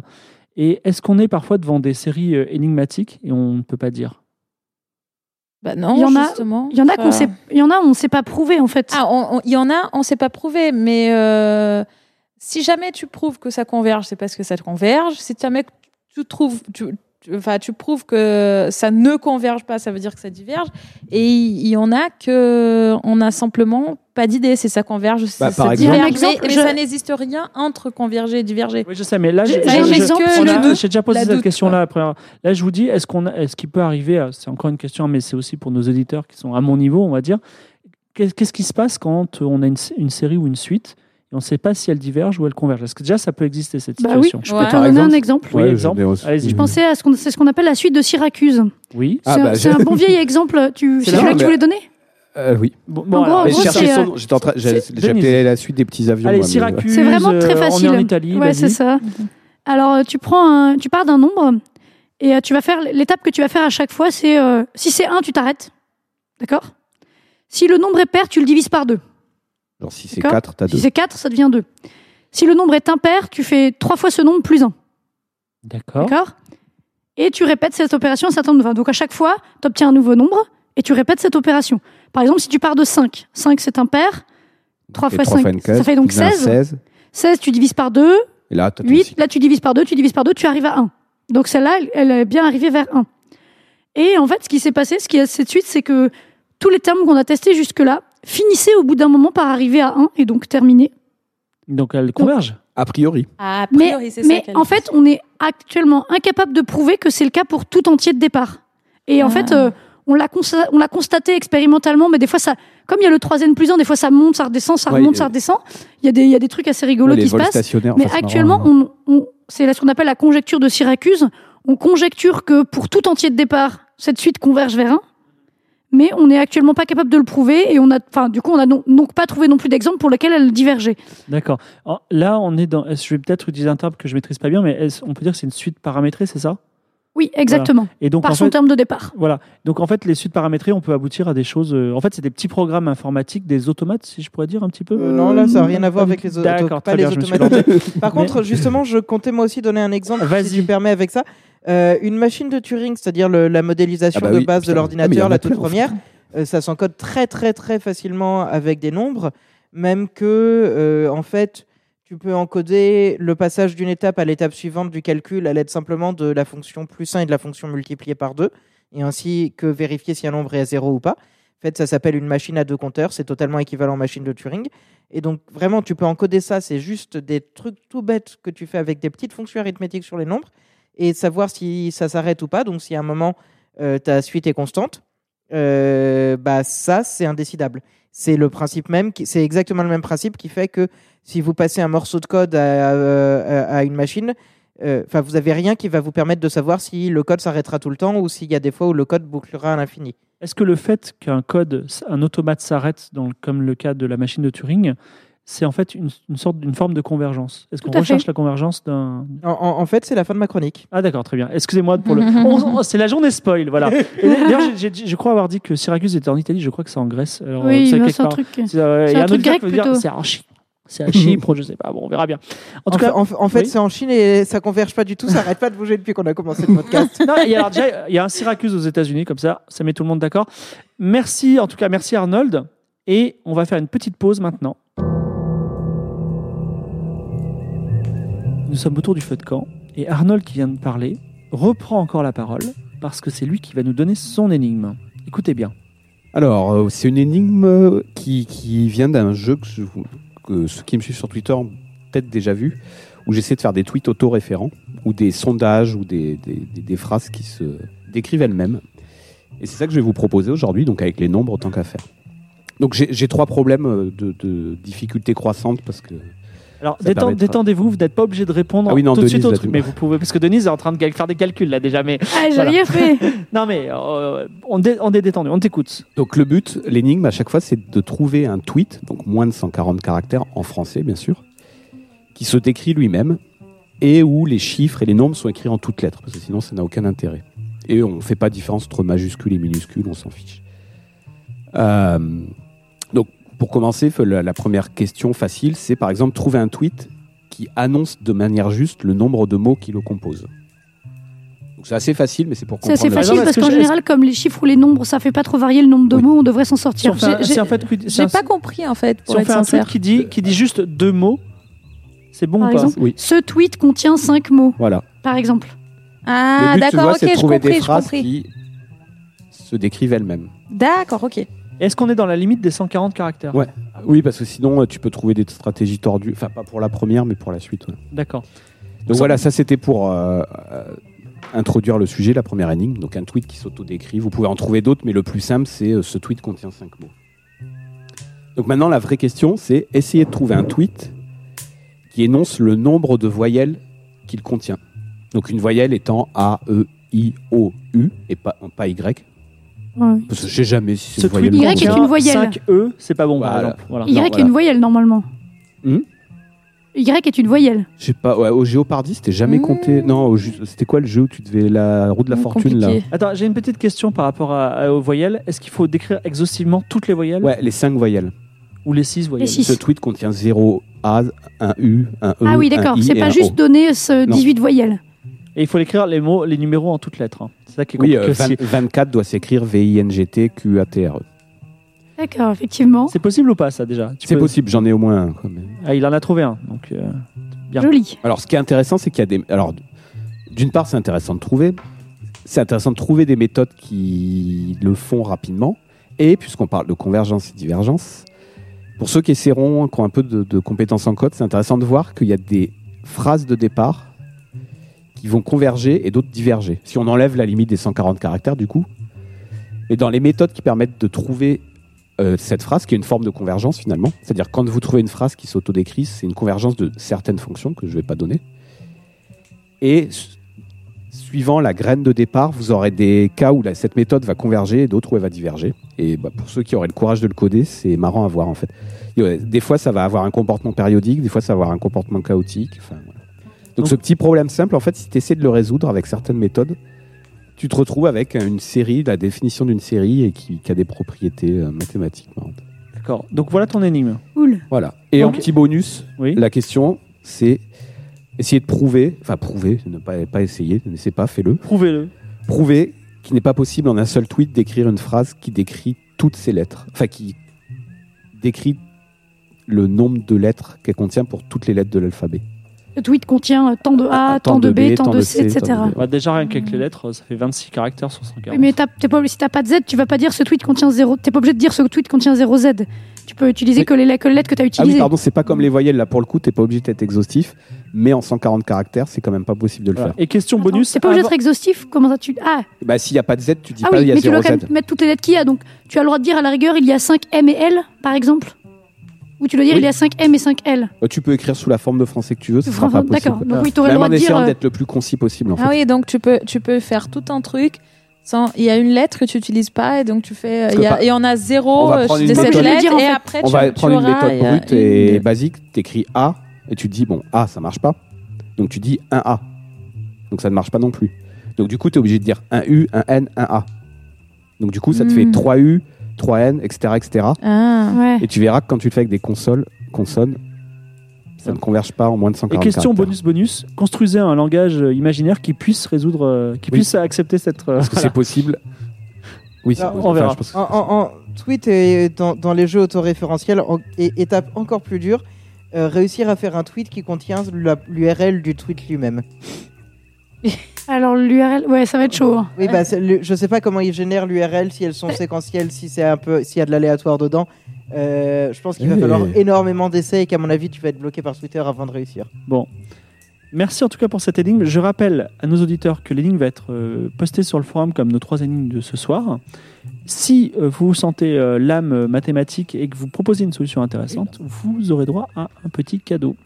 Voilà, on va continuer avec Arthur, la- l'ascension de notre montagne, et on passe à une chronique sur la divergence, la convergence, peut-être en informatique, c'est ça? Euh, à, à la fin, j'aborde. Ah, Il aborde l'informatique à la fin. Allons-y. D'abord, je trouve triste qu'on parle de convergence et que pour l'instant, on n'a pas parlé de Cauchy. Alors j'ai une blague. Je dirais même, je trouve, ça, je trouve ça sombre parce que Cauchy Schwarz. Mais bon, vas-y. Alors, j'ai pas la référence. Schwarz, ça veut dire noir en allemand. Voilà. Euh, Je ne parle pas Ah. allemand. Vas-y. Vous prenez les rationnels, prenez par exemple la suite où vous prenez pi, mais vous limitez à une décimale, puis à deux décimales, puis à trois décimales. Euh, oui, désolé, je suis resté dessus depuis le mois dernier.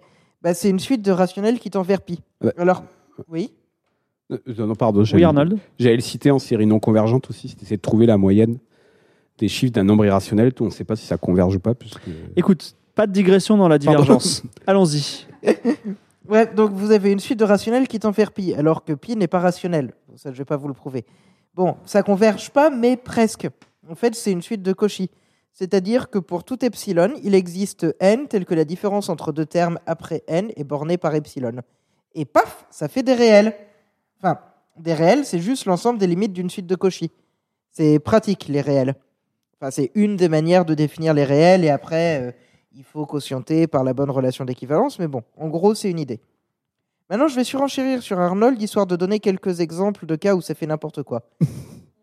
Alors, d'abord, il y a le théorème de ra- réarrangement de Riemann. En fait, je trouve que ça répond un peu à la question de fibre. C'est, dans un sens, ça converge, mais pas tout à fait.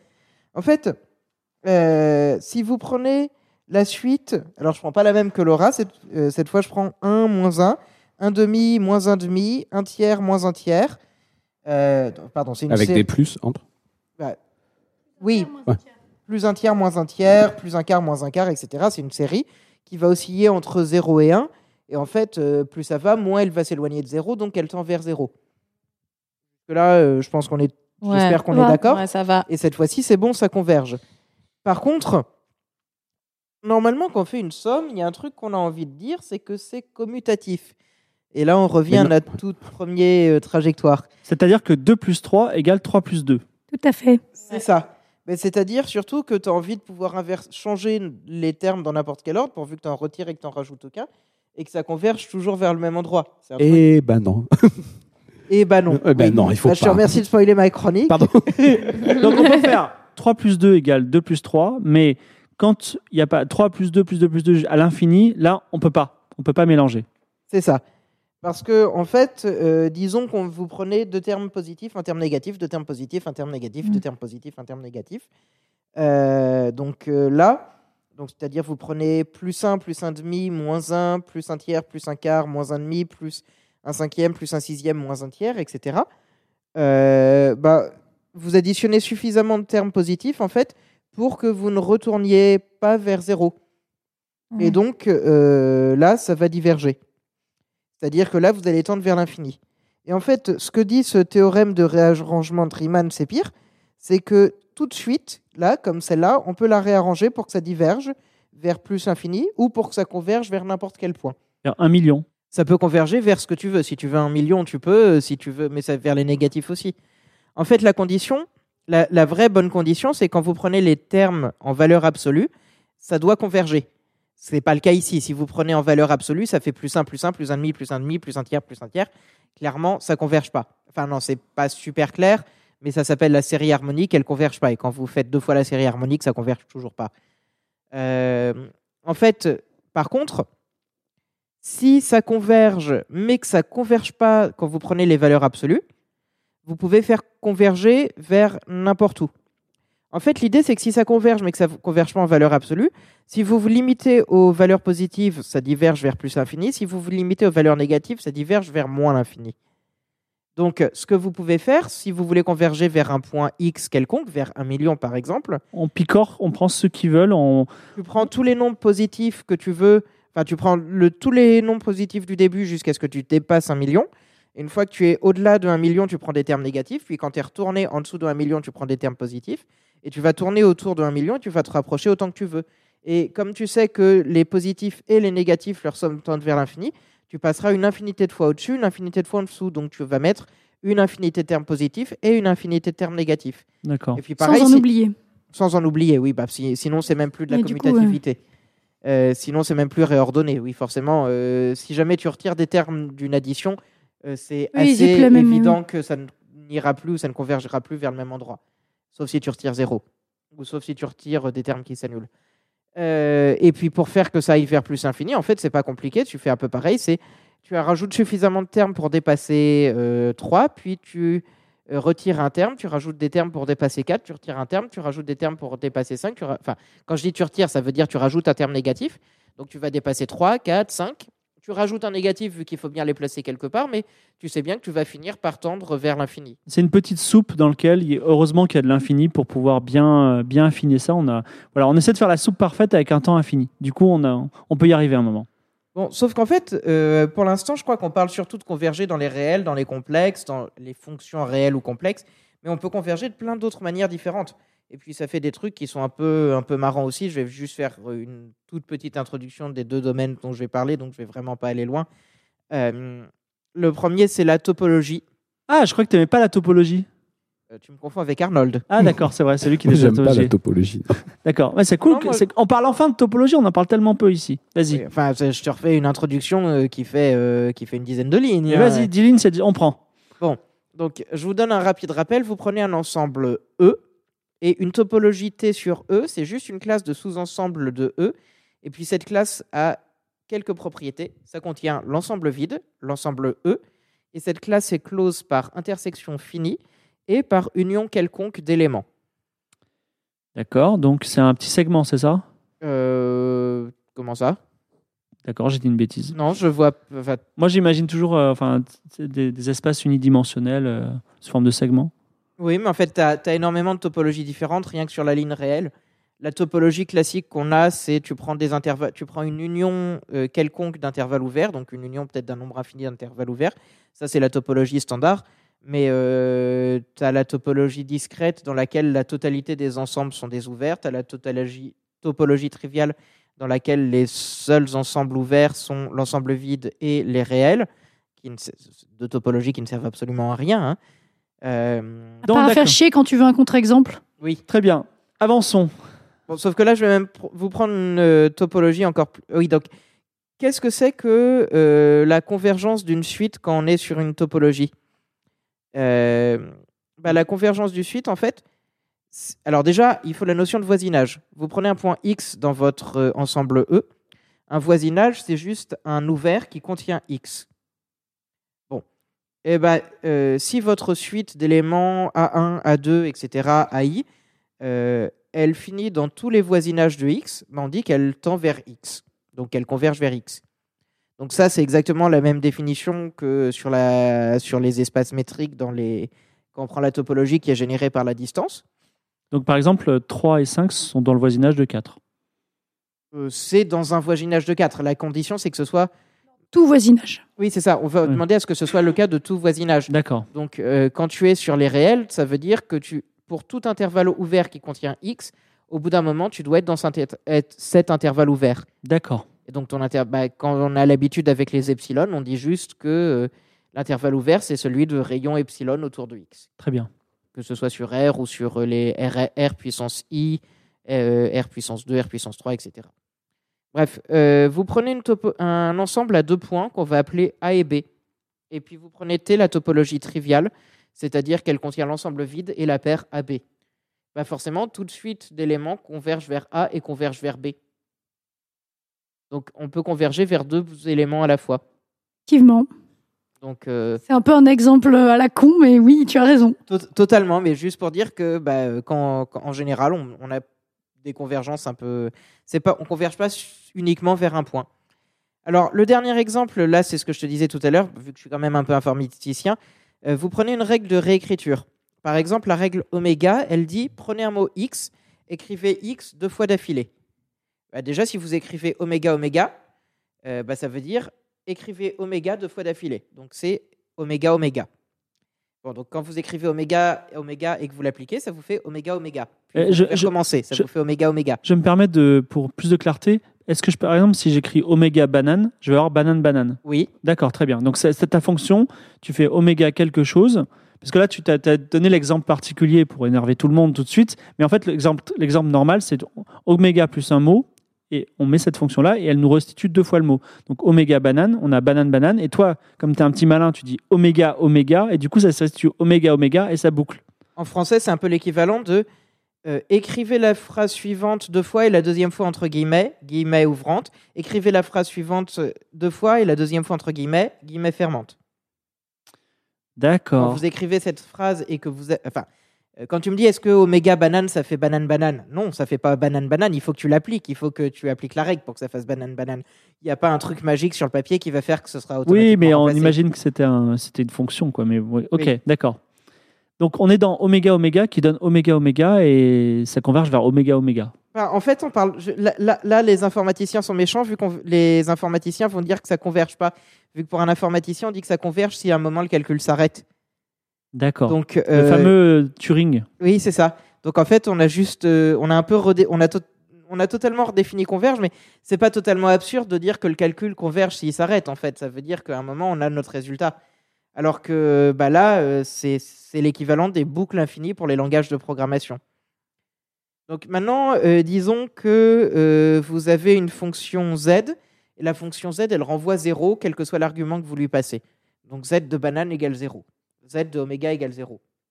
z de oméga oméga, Zéro. Ça dépend que dans quel ordre tu, tu calcules ton truc. Voilà, vu que dans la plupart des langages de programmation, pour ceux qui font de l'informatique, on commence par évaluer les arguments. Donc on va chercher à connaître la valeur de oméga oméga avant de, l'appliquer à z. Ah. Donc ça va faire z Là, de ça va oméga merder. oméga. Donc, on Ça va, va on va jamais, Z2. Oui, on va pardon. jamais euh, obtenir la valeur. Ça. On va ça. jamais réussir à obtenir zéro alors que. Si Ah, c'est c'est vraiment rigolo. juste un langage de programmation euh, des plus classiques, oui.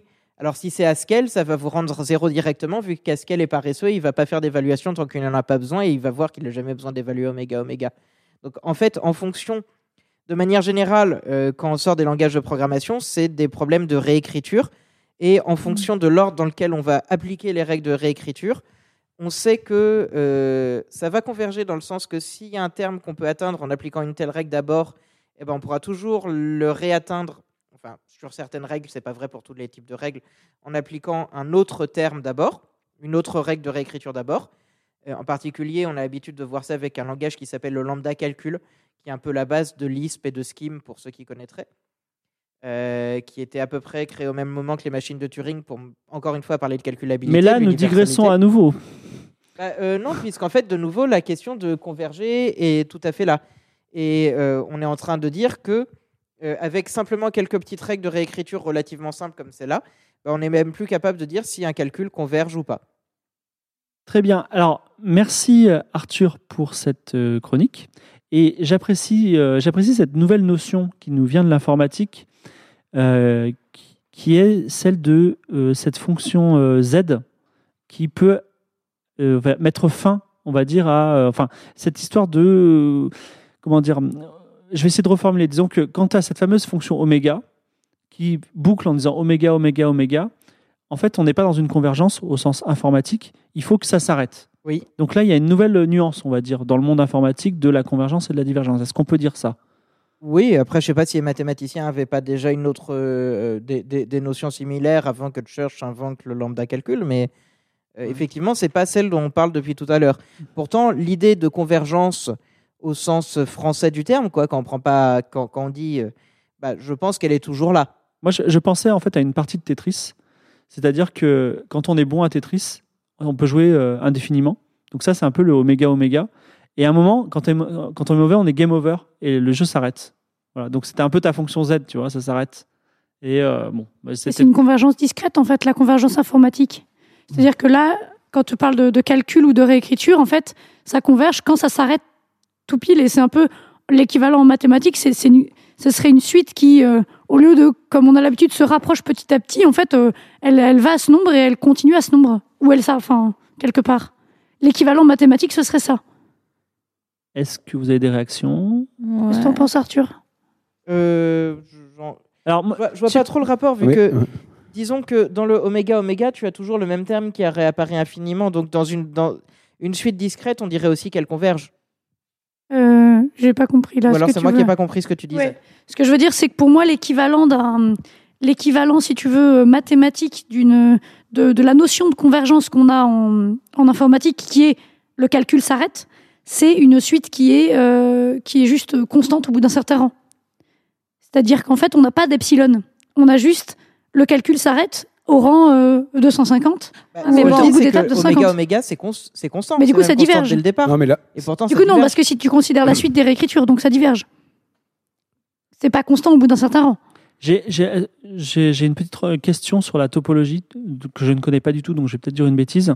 Mais quand tu as dit ton explication et j'ai essayé de m'imaginer des choses, j'ai imaginé donc des, des formes, puisque la, la topologie, ça parle de, de, de formes en quelque sorte. Ouais. Et euh, j'ai imaginé que les, euh, quand tu me disais que ça convergeait vers des, des A et B, tu vois, que en fait, ça- c'est comme euh, ça ruisselait, les, les, les, les séries ruisselaient vers des extrêmes en fait.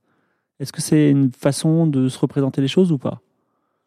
Euh, ho- ho- honnêtement, je, là, je vois pas. D'accord. Euh, de faire une si c'est métaphore. des puits un peu su- sur En fait, un espace. Bah, bah, en fait, le bah, truc, c'est que c'est c'est un espace discret vraiment bizarre. En fait, souvent, la topologie, moi, moi ce que j'aime oui, imaginer, c'est que c'est des petites pas bulles. les ouvertes, imagine que c'est des petites bulles. Et quand tu dis ça converge vers le point X, ça veut dire que toutes les petites bulles autour de X, même les plus petites possibles, il faut qu'elles contiennent les termes de la suite. Tu vois ce que je veux dire? D'accord. Donc toutes les bulles un petit peu tordues, et c'est des bulles un peu tordues, mais donc les bulles de plus en plus petites autour de X doivent contenir les termes de la suite. D'accord. Ce qui se passe avec l'exemple d'Arthur, c'est qu'en fait, il n'y a pas de bulle. Il y a- il y, a une seule bulle, en fait, Oui, qui est la grosse les bulle. éléments, ils font la Hmm. taille d'une bulle. Enfin, Il y a- en fait, il n'y a, il y a qu'une seule bulle qui est la bulle, qui contient bulle, tout, il n'y a pas d'autre bulle. Donc, comme la définition, c'est toute bulle autour de A doit contenir machin, Ah bah, a du coup, il y en a qu'une. Enfin, l'ensemble vide, on va En- dire que c'est. En, en fait, c'est un peu une arnaque de, de- du peu que je sais de topologie. Euh, en général, Regardez le, le dédain. Mais vas-y, vas-y, continue. le dédain. Mais non, c'est cool la topologie. C'est un peu une arnaque. Vas-y. C'est cool. Mais euh, en général, de ce que j'ai compris en topologie, on va su- supposer que euh, toute paire de points a un voisinage distinct, c'est-à-dire que tu peux séparer ton point A et ton point B. mm, Avec deux petites bulles différentes. Donc ça, si ma mémoire est bonne, c'est Hausdorff, c'est euh, Hausdorff Space. J'ai un doute. Euh, mais là, c'est juste que cette hypothèse de base qui est vérifiée dans la grande majorité des cas n'est pas vérifiée ici. D'accord. Et euh, c'est une hypothèse qui a aucun sens. Enfin, par exemple, c'est un cas qui a aucun sens dans un cas euh, sur les réels ou si tu essayes de t'imaginer un espace géométrique parce que ça veut juste dire que tu as deux points qui sont totalement indistinguables d'un point de vue topologique. Bon, je vais regarder ça, euh, je vais réviser ma topologie. Merci en tout cas Arthur. On va faire une petite pause. Nous faisons une petite pause et cette fois-ci c'est moi qui vous ai préparé une petite énigme. Alors j'essaie de faire de mon mieux pour qu'elle soit un petit peu difficile mais pas trop non plus. Je crois qu'elle a une solution définitive donc j'espère que vous la trouverez. Je vous mets au défi, vous les chroniqueurs, de répondre à cette énigme. Donc s'il y en a un qui dit je pense que je peux y répondre, bien euh, tu auras, vous aurez euh, le ou les chroniqueurs euh, qui voudront relever le défi auront un mois pour me répondre. D'accord? Ok. Bien. Alors, dans Face au feu du soleil d'Isaac Asimov, qui est la suite des cavernes d'acier, Isaac Asimov nous parle d'une planète qui s'appelle Solaria. Sur Solaria, les humains sont ultra agoraphobes. Donc ils peuvent pas, ils, ils supportent pas de se rencontrer et euh, se rencontrer en chair et en os, ça leur provoque des peurs terribles. Mais comme Isaac Asimov n'avait pas prévu la, la fécondation in vitro, il avait imaginé qu'ils se rencontraient exceptionnellement pour pouvoir se reproduire et donc avoir des enfants qu'ils élevaient euh, dans des euh, maisons distantes à chaque fois grâce à des robots, etc. Mais donc, il faut qu'ils se rencontrent de temps en temps. Et vous, vous êtes un ingénieur routier euh, de Solaria. Vous avez 10 citoyens avec 10 maisons. Et le but, c'est de tracer des routes entre ces maisons. Donc, on ne peut pas tracer entre deux maisons plus de une route. Donc, il y a toujours une route par maison. Et comme ils peuvent pas supporter de se croiser au cas où, il faut pas que les routes se croisent. Donc, l'objectif, c'est de relier toutes les maisons entre elles sans que les ça se croise et en ayant un maximum de routes. Donc voilà, quel est le nombre maximum de routes? Et en termes mathématiques, c'est quel nombre maximum de routes, euh, de, de traits de traits qui ont entre 10 points sans qu'ils se croisent. Alors déjà, j'ai une question. Oui. Euh, T'as dit tu peux pas avoir deux routes Oui, tu qui, peux pas vont, avoir qui vont lier deux points. deux points. Donc tu peux pas. euh, Est-ce que deux routes pour lier deux points, ça compte aussi passer par un troisième Oui, Ça- alors, il y a- euh, il- vous verrez très rapidement que c'est pas possible, avec 10 points ou même avec moins, de relier chaque point à tous les autres. Donc vous pourrez pas. Donc on sera obligé de, de faire, de, de relier. euh, mais la question c'est quel, quel est le nombre maximum sans pour autant pouvoir relier tous les points à tous les autres? On n'a pas le droit de creuser de tunnel. Et non, Moi, j'ai une question euh, Oui. qui, va, qui va faire rigoler un peu les. Mais elle a quelle forme ta planète? Elle Ouais. est ronde. Elle est ronde et donc on considère qu'ils peuvent passer par l'autre côté de la planète. Non, parce que Euh, est-ce que oui. grosso modo on, on assimile à un plan ou pas? Parce Alors, que c'est pas, ouais, ça tu change peux- des choses si tu peux pas faire- sur un plan. Tu peux faire les deux, mais je- l'idée de la planète est intéressante parce qu'effectivement, là, on fait pour 10 villes et euh, ce serait sympa d'avoir à la fin de le faire pour n euh, de 10 maisons. Excusez-moi, il serait bien de le faire pour n maisons. Voilà. Ouais, parce que c'est le genre de choses où, à mon avis, ça va dépendre de la topologie de la planète. Parce que c'est, je, je me souviens, alors c'est, pas l'exemple que tu as donné, Alors, il y a mais l'histoire des trois maisons et des trois usines, c'est, l'exemple typique qui ne marche pas sur le plan, mais qui marche sur un tore, Ah. par exemple. Mais il y, a- y une euh, solution hyper simple pour un plan. Après, pour une planète, ça devient effectivement très intéressant. Voilà, donc l'idée, c'est de poser la question pour voilà. la planète. Ah, Disons, est-ce qu'il y en a un d'entre vous qui se sent euh, de répondre à cette énigme? D'accord, Je- silence. Ah, c'est- c'est- Ah, je suis en train de réfléchir. moi. ah, je, je Ouais, te garantis c'est- pas que j'aurai le temps, en fait, surtout là, en ce moment. euh. D'accord, Mais je trouve le- Ah, si, mais on a l'idée un mois très faut- bonne. Non, mais Oui, faut pas t'as un répondre. mois. Ah, si, moi j'aurai la réponse. d'accord. bon. Donc Ah. Arnold dit il a la réponse sous un mois. Oui. Ok, ça marche. D'accord, je, merci. je- je sens qu'il va programmer quelque chose. Non, on n'a pas le. Bah non, sinon c'est trop facile. Pourquoi pas, il a le On droit. a le droit. Bon, Non, c'est de la Tout à l'heure, on Interdit. a, on a parlé un petit peu fractal. Et Denise va reprendre l'ascension avec nous, un dernier sprint final vers le sommet. Et on va peut-être creuser cette histoire de fractal. J'espère que tu vas nous parler de belles choses. Alors justement, tu as parlé de creuser. Bah, justement, on va aller creuser un petit peu euh, dans la montagne. Euh, parce qu'en fait, les mathématiques, on a tous l'image que c'est propre et structuré, mais justement, on va aller explorer typiquement des fractales ou des choses qui justement sont l'air très très bizarres et très chaotiques. Donc en fait, euh, Arnold en a parlé rapidement. On va parler simplement de, bah, c'est ce qu'on appelle des systèmes dynamiques, c'est-à-dire qu'on on choisit une fonction, on la fixe une fois pour toutes, on ne fait pas des suites de fonctions ni rien. On choisit une fonction toute simple, un point de départ, et on l'itère et on regarde ce qui se passe. Et euh, donc, on va voir qu'en fait, ce que je vais vous montrer, c'est que sans aller chercher des trucs compliqués, euh, des espaces de fonctions, des machins, vous allez voir que ça peut très vite faire grand n'importe quoi, ou comme dirait Arnold, partir en couille. Euh, déjà, un premier truc qu'on remarque avec les itérés de fonctions, c'est les points fixes. C'est-à-dire, si on a f de truc égale truc, bah, globalement, si on itère, ça va rester pareil, donc c'est relativement simple. Euh, Les points fixes, c'est bien, on aime bien les points fixes. Bon, par exemple, si je prends la fonction x associée x au carré, j'ai deux points fixes en 1 et en 0. Euh, c'est ça. Euh, petit exercice lésé en auditeur pour tous les lycéens, c'est pas très dur à montrer. Euh, mais bon, il y a des fonctions qui n'ont pas de point fixe, et puis euh, c'est pas parce qu'il y a un point fixe qu'on va tomber dessus par hasard tout pile en itérant notre fonction. Par exemple, la fonction plus 1. La fonction plus 1, c'est mal barré parce que, euh, à part qu'on, si on s'amuse à jouer sur des ordinaux transfinis, euh, on, est, on est mal parti pour. euh, Écoutez, po- trajectoire numéro 1. Exactement. Alors en fait, euh, donc je donne un petit peu les généralités. Alors un truc sympa sur les points fixes, c'est qu'on a un théorème vraiment pas mal.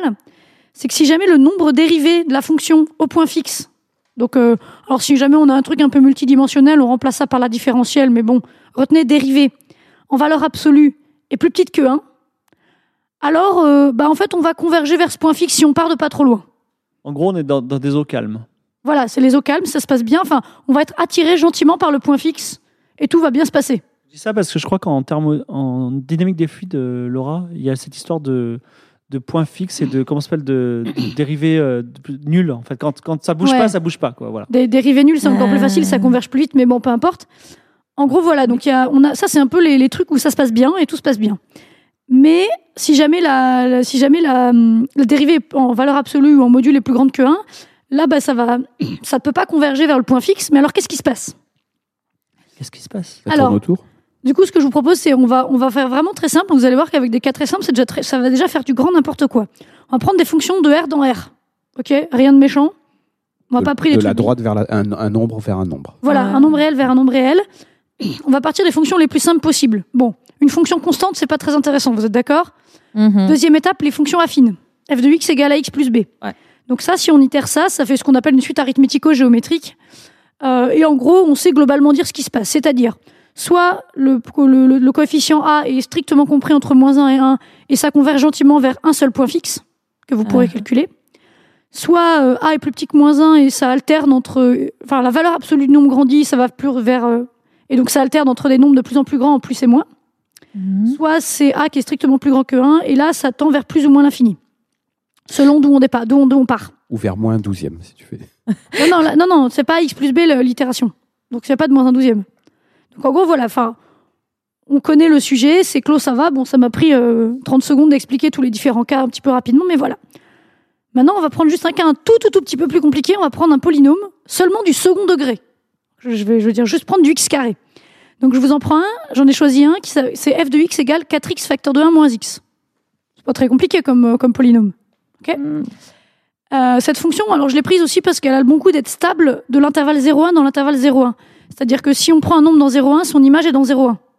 Donc l'avantage, c'est qu'on va pouvoir observer notre suite en vase clos. On va rester dans 0,1 tout le temps.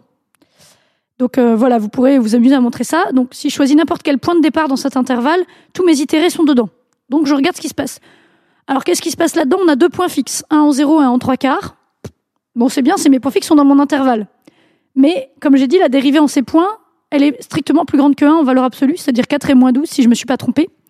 Donc ça ne va pas gentiment converger.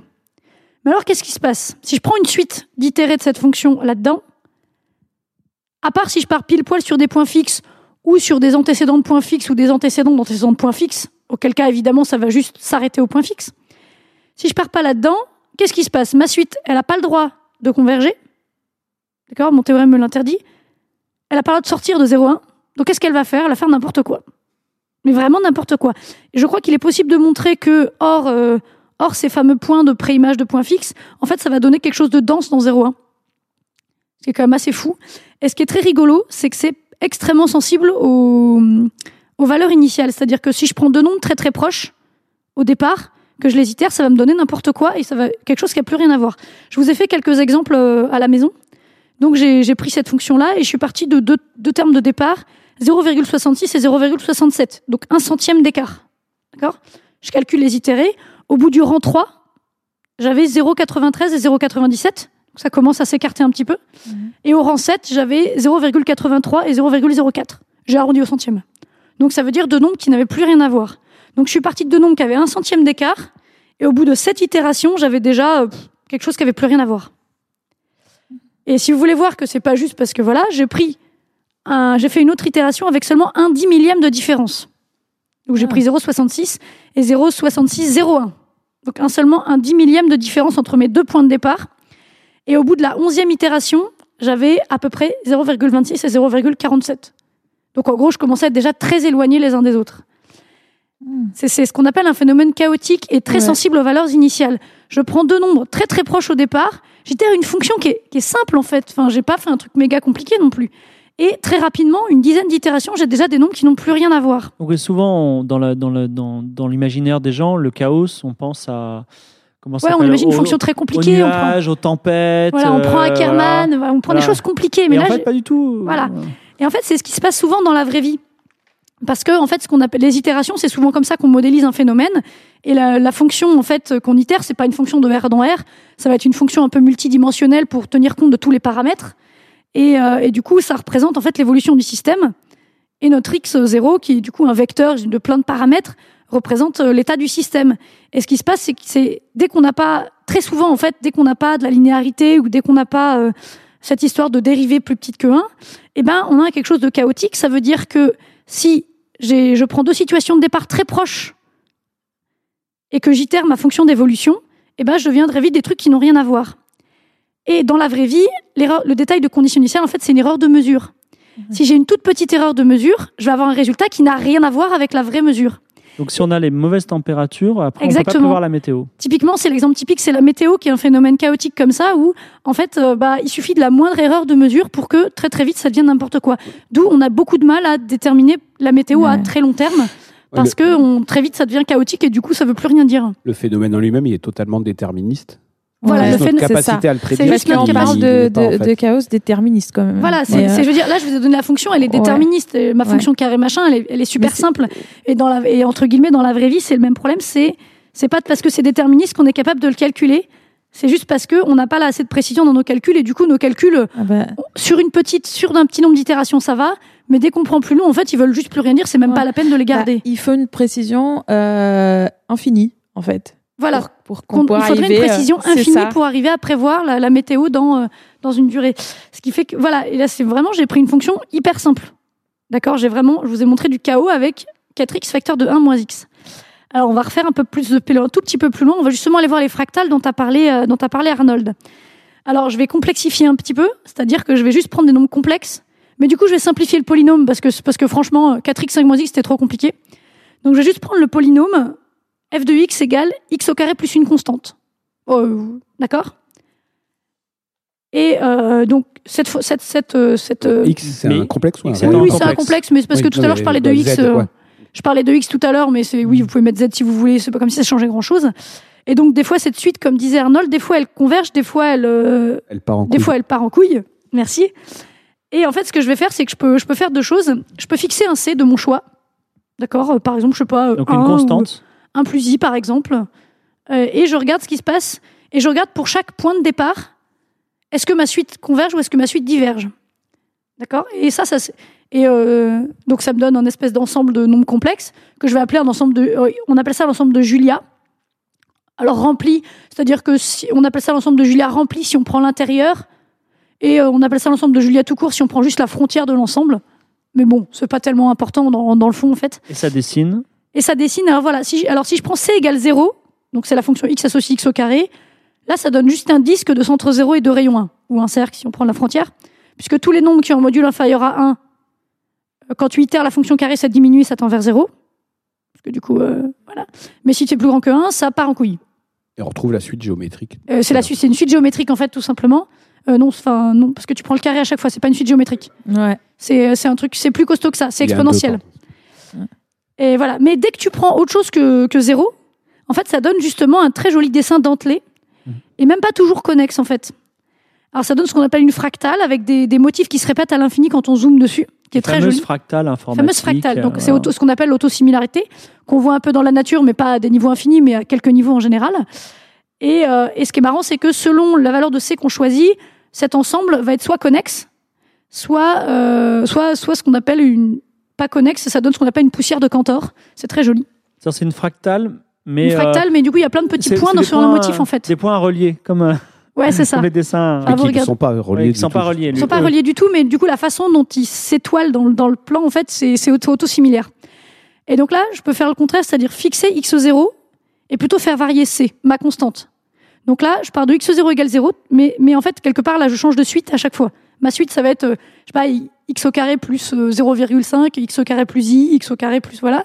Et donc pareil, je vais regarder l'ensemble des valeurs de, la, de c pour laquelle la suite est bornée, euh, où elle part à l'infini. Et là, ça donne ce qu'on appelle l'ensemble de Mandelbrot. C'est le fameux dessin qu'on trouve tout le temps sur Internet quand vous tapez fractal et l'image un peu classique que vous voyez sur toutes les couvertures de bouquins qui parlent de fractal. Un petit rond avec des triangles dessus. Ouais, qui a un petit rond qui a des super triangles. Ça dessus. fait un espèce de cardioïde, puis un petit truc sur la gauche. euh, Enfin voilà. Et quand on zoome, c'est pareil. Et là, quand on zoome, en fait, ce qui est marrant, c'est qu'on n'a pas tout à fait. tout- certains endroits, on aura le même motif de départ, à d'autres endroits, on aura d'autres motifs. Et vous pouvez trouver des motifs de plus en plus très jolis, assez particuliers. Et, euh, et c'est vraiment très joli. Moi, quand j'étais ado, je m'amusais. J'avais trouvé un programme et je m'amusais à zoomer dessus juste pour voir les plus jolis dessins qu'on pouvait trouver, juste pour le plaisir. Et ça, c'était juste un polynôme de degré 2. Alors en fait, vous pouvez faire ça euh, avec d'autres d'autres fonctions plus compliquées, mais très souvent, ça va redonner quelque chose qui ressemble à Mandelbrot ou à Julia, parce qu'au bout d'un moment, c'est quelque part une histoire d'approximation locale. Mais, euh, mais en fait, c'est, ça ressemble souvent à Mandelbrot ou à Julia sans être exactement pareil. Et ça, vous pouvez le faire vous-même. Vous pouvez programmer votre petit programme. Pour chaque point de l'écran, vous avez un nombre complexe. Et en général, alors, euh, on met noir ou blanc selon euh, si ça converge ou ça diverge, mais très souvent, pour faire joli, quand ça diverge, on compte au bout de combien d'itérations on sort et on met une couleur en dégradé vis-à-vis de ça. Comme ça, c'est là que ça donne, en général, le joli dessin Là, en couleur on est dans les années 90. avec euh, voilà c'est ça. On a droit à la couleur. Ça donne quelque chose de vraiment très très joli. Vous pouvez zoomer dessus c'est super joli. Bref tout ça pour dire que euh, on n'a pas besoin de choses compliquées pour avoir du chaotique et des, très jolis du très joli chaos d'ailleurs soit dit en passant. Et euh, voilà. Donc euh, dès que c'est pas dès que c'est pas linéaire il y a un risque. Et c'est la raison pour laquelle d'ailleurs je sais pas s'il fera beau dans deux mois le jour de mon mariage ou pas Merci Denis. Et je crois que dans ta chronique initiale, tu, mentionnais un logiciel pour faire des, fractales. Ah oui, en fait, on en trouve pas mal. Moi, j'utilise Xaos parce qu'il est libre. Et il tournera sur toutes les plateformes que vous voulez. euh, Voilà, et on peut zoomer dessus, on peut changer le polynôme, on peut passer de l'ensemble Julia à Mandelbrot. euh, Il est, il, est, il est vraiment pas très lourd à faire tourner, donc euh, Xaos, X-A-O-S. Sans rentrer dans les détails informatiques, plateforme, en gros, on veut dire que vous ayez un Mac, que vous ayez un Windows ou un Linux. hein. Le terme plateforme, je sais pas si c'est forcément très clair pour. euh, C'est plus clair que la plupart des choses qu'on dit dans cette émission. D'accord. Bonne réponse. Est-ce que vous avez des petites, des petites contributions euh, fa- fabulement des fractales Oui, vas-y. Ouais, sur Du la, chaos. sur la suite que tu utilises au début, là, le 4x à moins x, Ouais. qui est l'app- l'application logistique ou la suite logistique, je sais jamais. Il y a un truc, c'est que tu as mis 4, donc je crois que ça s'appelle la- l'application logistique. Donc c'est un- une équation qui modélise les phénomènes biologiques de proies prédateurs dans la nature aussi. En gros, ça Mhm. donne la proportion entre les proies et les prédateurs dans un système où il y aurait euh, que une proie et qu'un prédateur, Donc des si on ne sait renards pas et des lièvres. pr- précisément oui, la, la- la position du hérisson et de l'aigle, on ne saura pas s'il va l'attraper. c'est plutôt les populations d'hérissons et Non, c'est d'aigles. le nombre. Si Ouais. beaucoup Ah, tu prends une île, tu Ouais. prends une île, tu mets 100 lapins, 100 renards. Tu reviens l'année de l'après. Alors, les renards, les lapins meurent quand ils sont mangés par des renards et les renards meurent quand ils n'ont pas assez à manger de lapins. Ouais. Donc, par exemple, s'il y a euh, 60 renards et 40 lapins, euh, les renards n'ont pas à manger. Hmm. Mhm. Et donc, ils meurent dans une Et certaine du coup, les, proportion. les- les renards meurent, mais du coup, les, Donc, du quand coup, il y a moins de renards, renards, les donc les lapins lapins se se reproduisent. Et du et- coup, quand il y a plus de lapins, il y a assez à manger. Donc, du coup, les renards, les lapins se mettent à mourir et les renards à remonte à et ça, ça a tendance à faire etc. des oscillations euh, qu'on observe vraiment dans la nature en fait avec les ouais. Ouais. Bah, donc cette équation ou moins. logistique, elle vient de là. Mais ce qui est marrant, c'est que là, toi, tu as mis un paramètre que tu as fixé à 4 pour ta chronique. Ouais. Et en fait, c'est super intéressant. Rien que cette... donc ce paramètre, appelons-le mu, parce que c'est souvent comme ça qu'il s'appelle, il a une valeur limite en deçà de laquelle, en deçà de laquelle le chaos n'apparaît jamais. Oui. Qui est de 3,57, etc. C'est la constante de Feigenbaum, je crois, je sais plus. Ouais, en fait, c'est simplement euh, ce qui fait qu'au bout d'un moment, les points fixes euh, sont une Sont dérivée plus petite que 1. Ouais. Et là, en fait, avec 4, ce qui se passe, c'est que justement, la dérivée, elle est plus grande que 1. Et en plus, je l'ai choisi exprès parce que c'est ce qui fait que tu es tout pile stable dans 0,1. Et si tu montes plus grand que 4, tu es plus stable dans 0,1 en fait. Et dans la réalité, on est au-dessus ou en dessous de, mou, de mu? Ben, ça dépend de, Bah, du. c'est un paramètre de l'environnement, ça va être le taux de fécondité Hmm. des renards, par exemple. Ouais, Si je des suis- c'est si pas je évident suis- a priori en tout Si cas. je suis un Ouais, génie pas- du mal, je crée un écosystème où mu est supérieur à, à la constante. Euh, ouais. Où la constante est supérieure à mu. Euh, ouais, tu peux l'observer aussi dans les, les écoulements d'eau euh, laminaires ou pas. Non, une expérience simple du chaos, c'est quand tu prends ton robinet de la salle de bain. Hmm. Tu sais, des fois, tu as une petite goutte qui tombe. Oui, tu as la vitesse terminale, c'est ça non Non, non, Euh, c'est pas ça, c'est que si tu arrêtes complètement le robinet, il y a rien qui tombe. Oui. Tu l'ouvres légèrement, tu as les gouttes qui tombent une par une. Oui, et à un moment, ça fait un petit pic, puis filet. à un moment, ça commence à faire un filet. Mais je veux dire, au début, elle tombe bien périodiquement, genre une goutte toutes les secondes. Ouais. Puis tu augmentes légèrement le débit, ça va être une goutte bien régulière toutes les demi-secondes, pic, pic, pic, pic. Et puis à un moment, les gouttes vont commencer à se coller. Et ça, c'est la fonction laminaire. Et euh, c'est un flux non laminaire. Et ça, c'est quasiment. euh, Enfin, oui, c'est de la fonction logistique. Et le moment où tu as suffisamment ouvert ton On robinet, est sur mu. voilà, c'est que tu as passé le mu égal euh, 3,57. D'accord. Et mu est partout. Alors, cette fonction est partout. Non, mais la fait, fonction logistique, elle est. C'est, au début, tu nous avais demandé c'était quoi notre équation préférée. Là, on a quelle était notre équation mathématique préférée le... T'as changé d'avis. C'est c'est la Non, mais fonction logistique. ça reste E de hippie, mais l'équation logistique, pour ce qui est du chaos, c'est une très belle. Enfin, le mu x fois 1 moins x, et tu Mm. itères là-dessus, Mm. ça donne vraiment des choses. Enfin, ce qu'a dit Denise dans sa chronique, ça peut donner des choses magnifiques, alors que c'est. des. Tu retrouves des ensembles de Cantor, tu retrouves des, des, des Bah, comportements. ouais. Ton truc, hein, ta suite qui va te retrouver dense dans 0,1, c'est quand même assez fou. Ouais, Euh, ou et elles sont fractales. Enfin, tu te retrouves des morceaux de la oui, suite. tu trouves des de fractales suite. unidimensionnels parce que tu es juste seulement de dimension, mais du coup, ça fait quand même des fractales. Mais c'est surtout, c'est une équation très, très simple. Merci pour cette belle balade euh, chez les hérissons, les aigles, les, euh, Les les, petites gouttes, les éviers qui. Tiens, voilà, on revient aux mathématiques avec les, les, les éviers qui goûtent, c'est très bien. Euh, Sachant qu'en 3 minutes, une baignoire se remplit, etc. Ça. Ça vide à la vie. Merci, merci Denise. Euh, en février dernier, alors on, on finit pour on finit les chroniques, mais on a encore une, peu- une chroniqueuse qui doit intervenir, c'est Yuri. Parce qu'en février dernier, lors d'une soirée qualité, nos auditeurs ont soumis des questions à Yuri. Et Yuri a bien voulu, après des heures et des heures de calcul, là elle galère un peu en ce moment, je crois. hein. Ah, là où la, la mémoire. Elle est Enfin, en- on essaie de faire changer un peu parce Voilà. elle boucle et. 80, 80 gigas de mémoire pour faire tourner Yuri en ce moment. Donc, Bah non, j'ai passé le cap des 128 là du coup. Alors Parce 128 que ça gigas de pète. mémoire maintenant euh, pour Yuri. Donc, mais Pourquoi elle est pas encore euh, voilà, elle, elle, elle, elle, elle se, elle se perfectionne bien. chaque jour et elle a cogité sur vos questions et vous allez voir ça vaut vraiment le coup de dépenser un bilan carbone énorme. Euh, la soirée a été très avec festive et nous avons gardé les questions les plus décentes. Alors première question. Alors, que penses-tu du snowboard?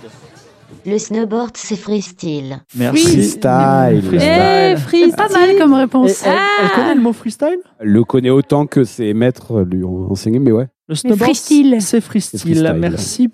Deuxième question. Que penses-tu de. Euh, Réfléchis, hein. Deep Blue? Ce mot n'existe pas. L'IA est vainqueur des champions d'échecs.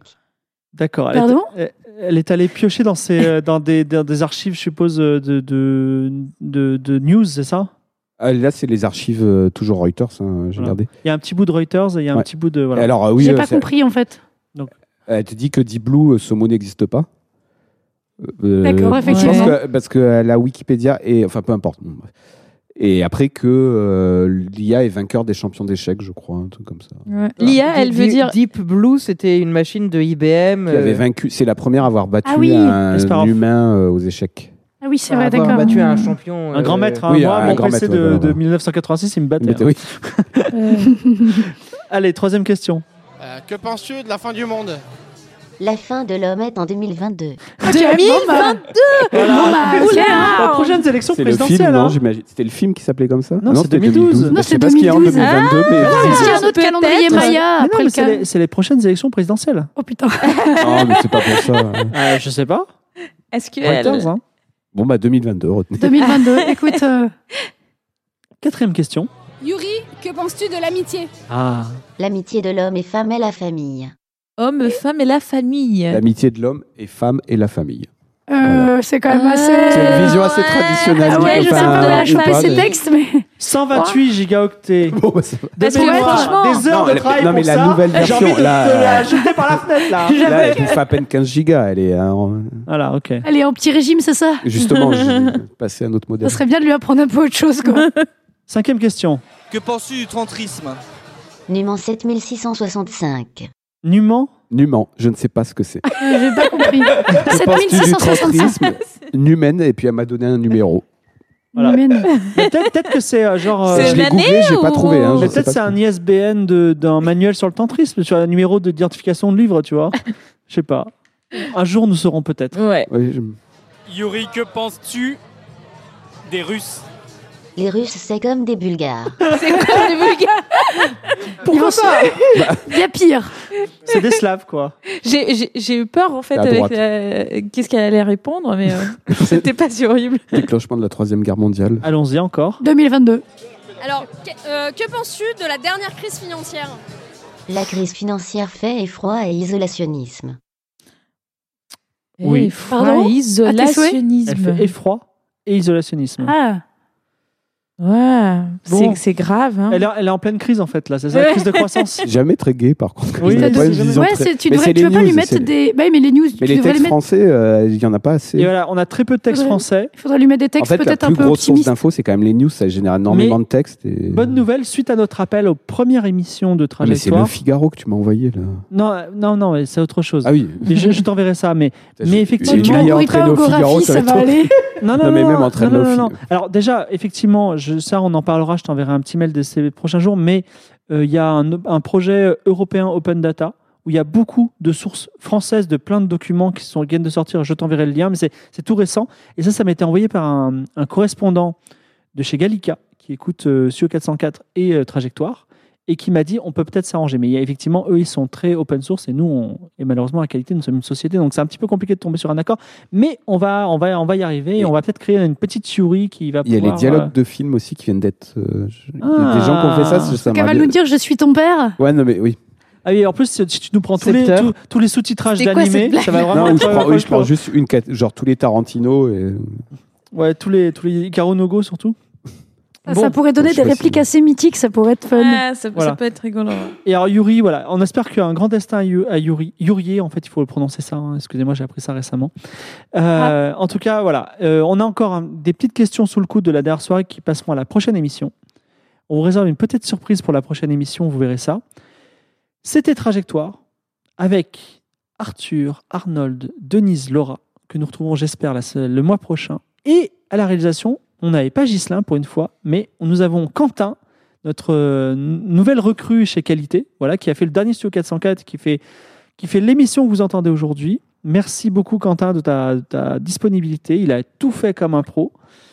C'était Trajectoire est un podcast de la société Qualité, Qualité avec un R. Vous pouvez tout nous retrouver, nos énigmes, nos émissions sur forum.dequalité.com. Nous avons un Patreon. Si vous aimez euh, Trajectoire et si vous nous donnez quelques sous pour qu'on puisse euh, se payer un Coca-Cola après l'émission, donc c'est sur Patreon slash qualité avec un R à la fin. Et vous pouvez effectivement nous retrouver tous les jours pour un petit tweet mathématique sur Twitter à trajectoire avec un S, trajectoire pod. Merci.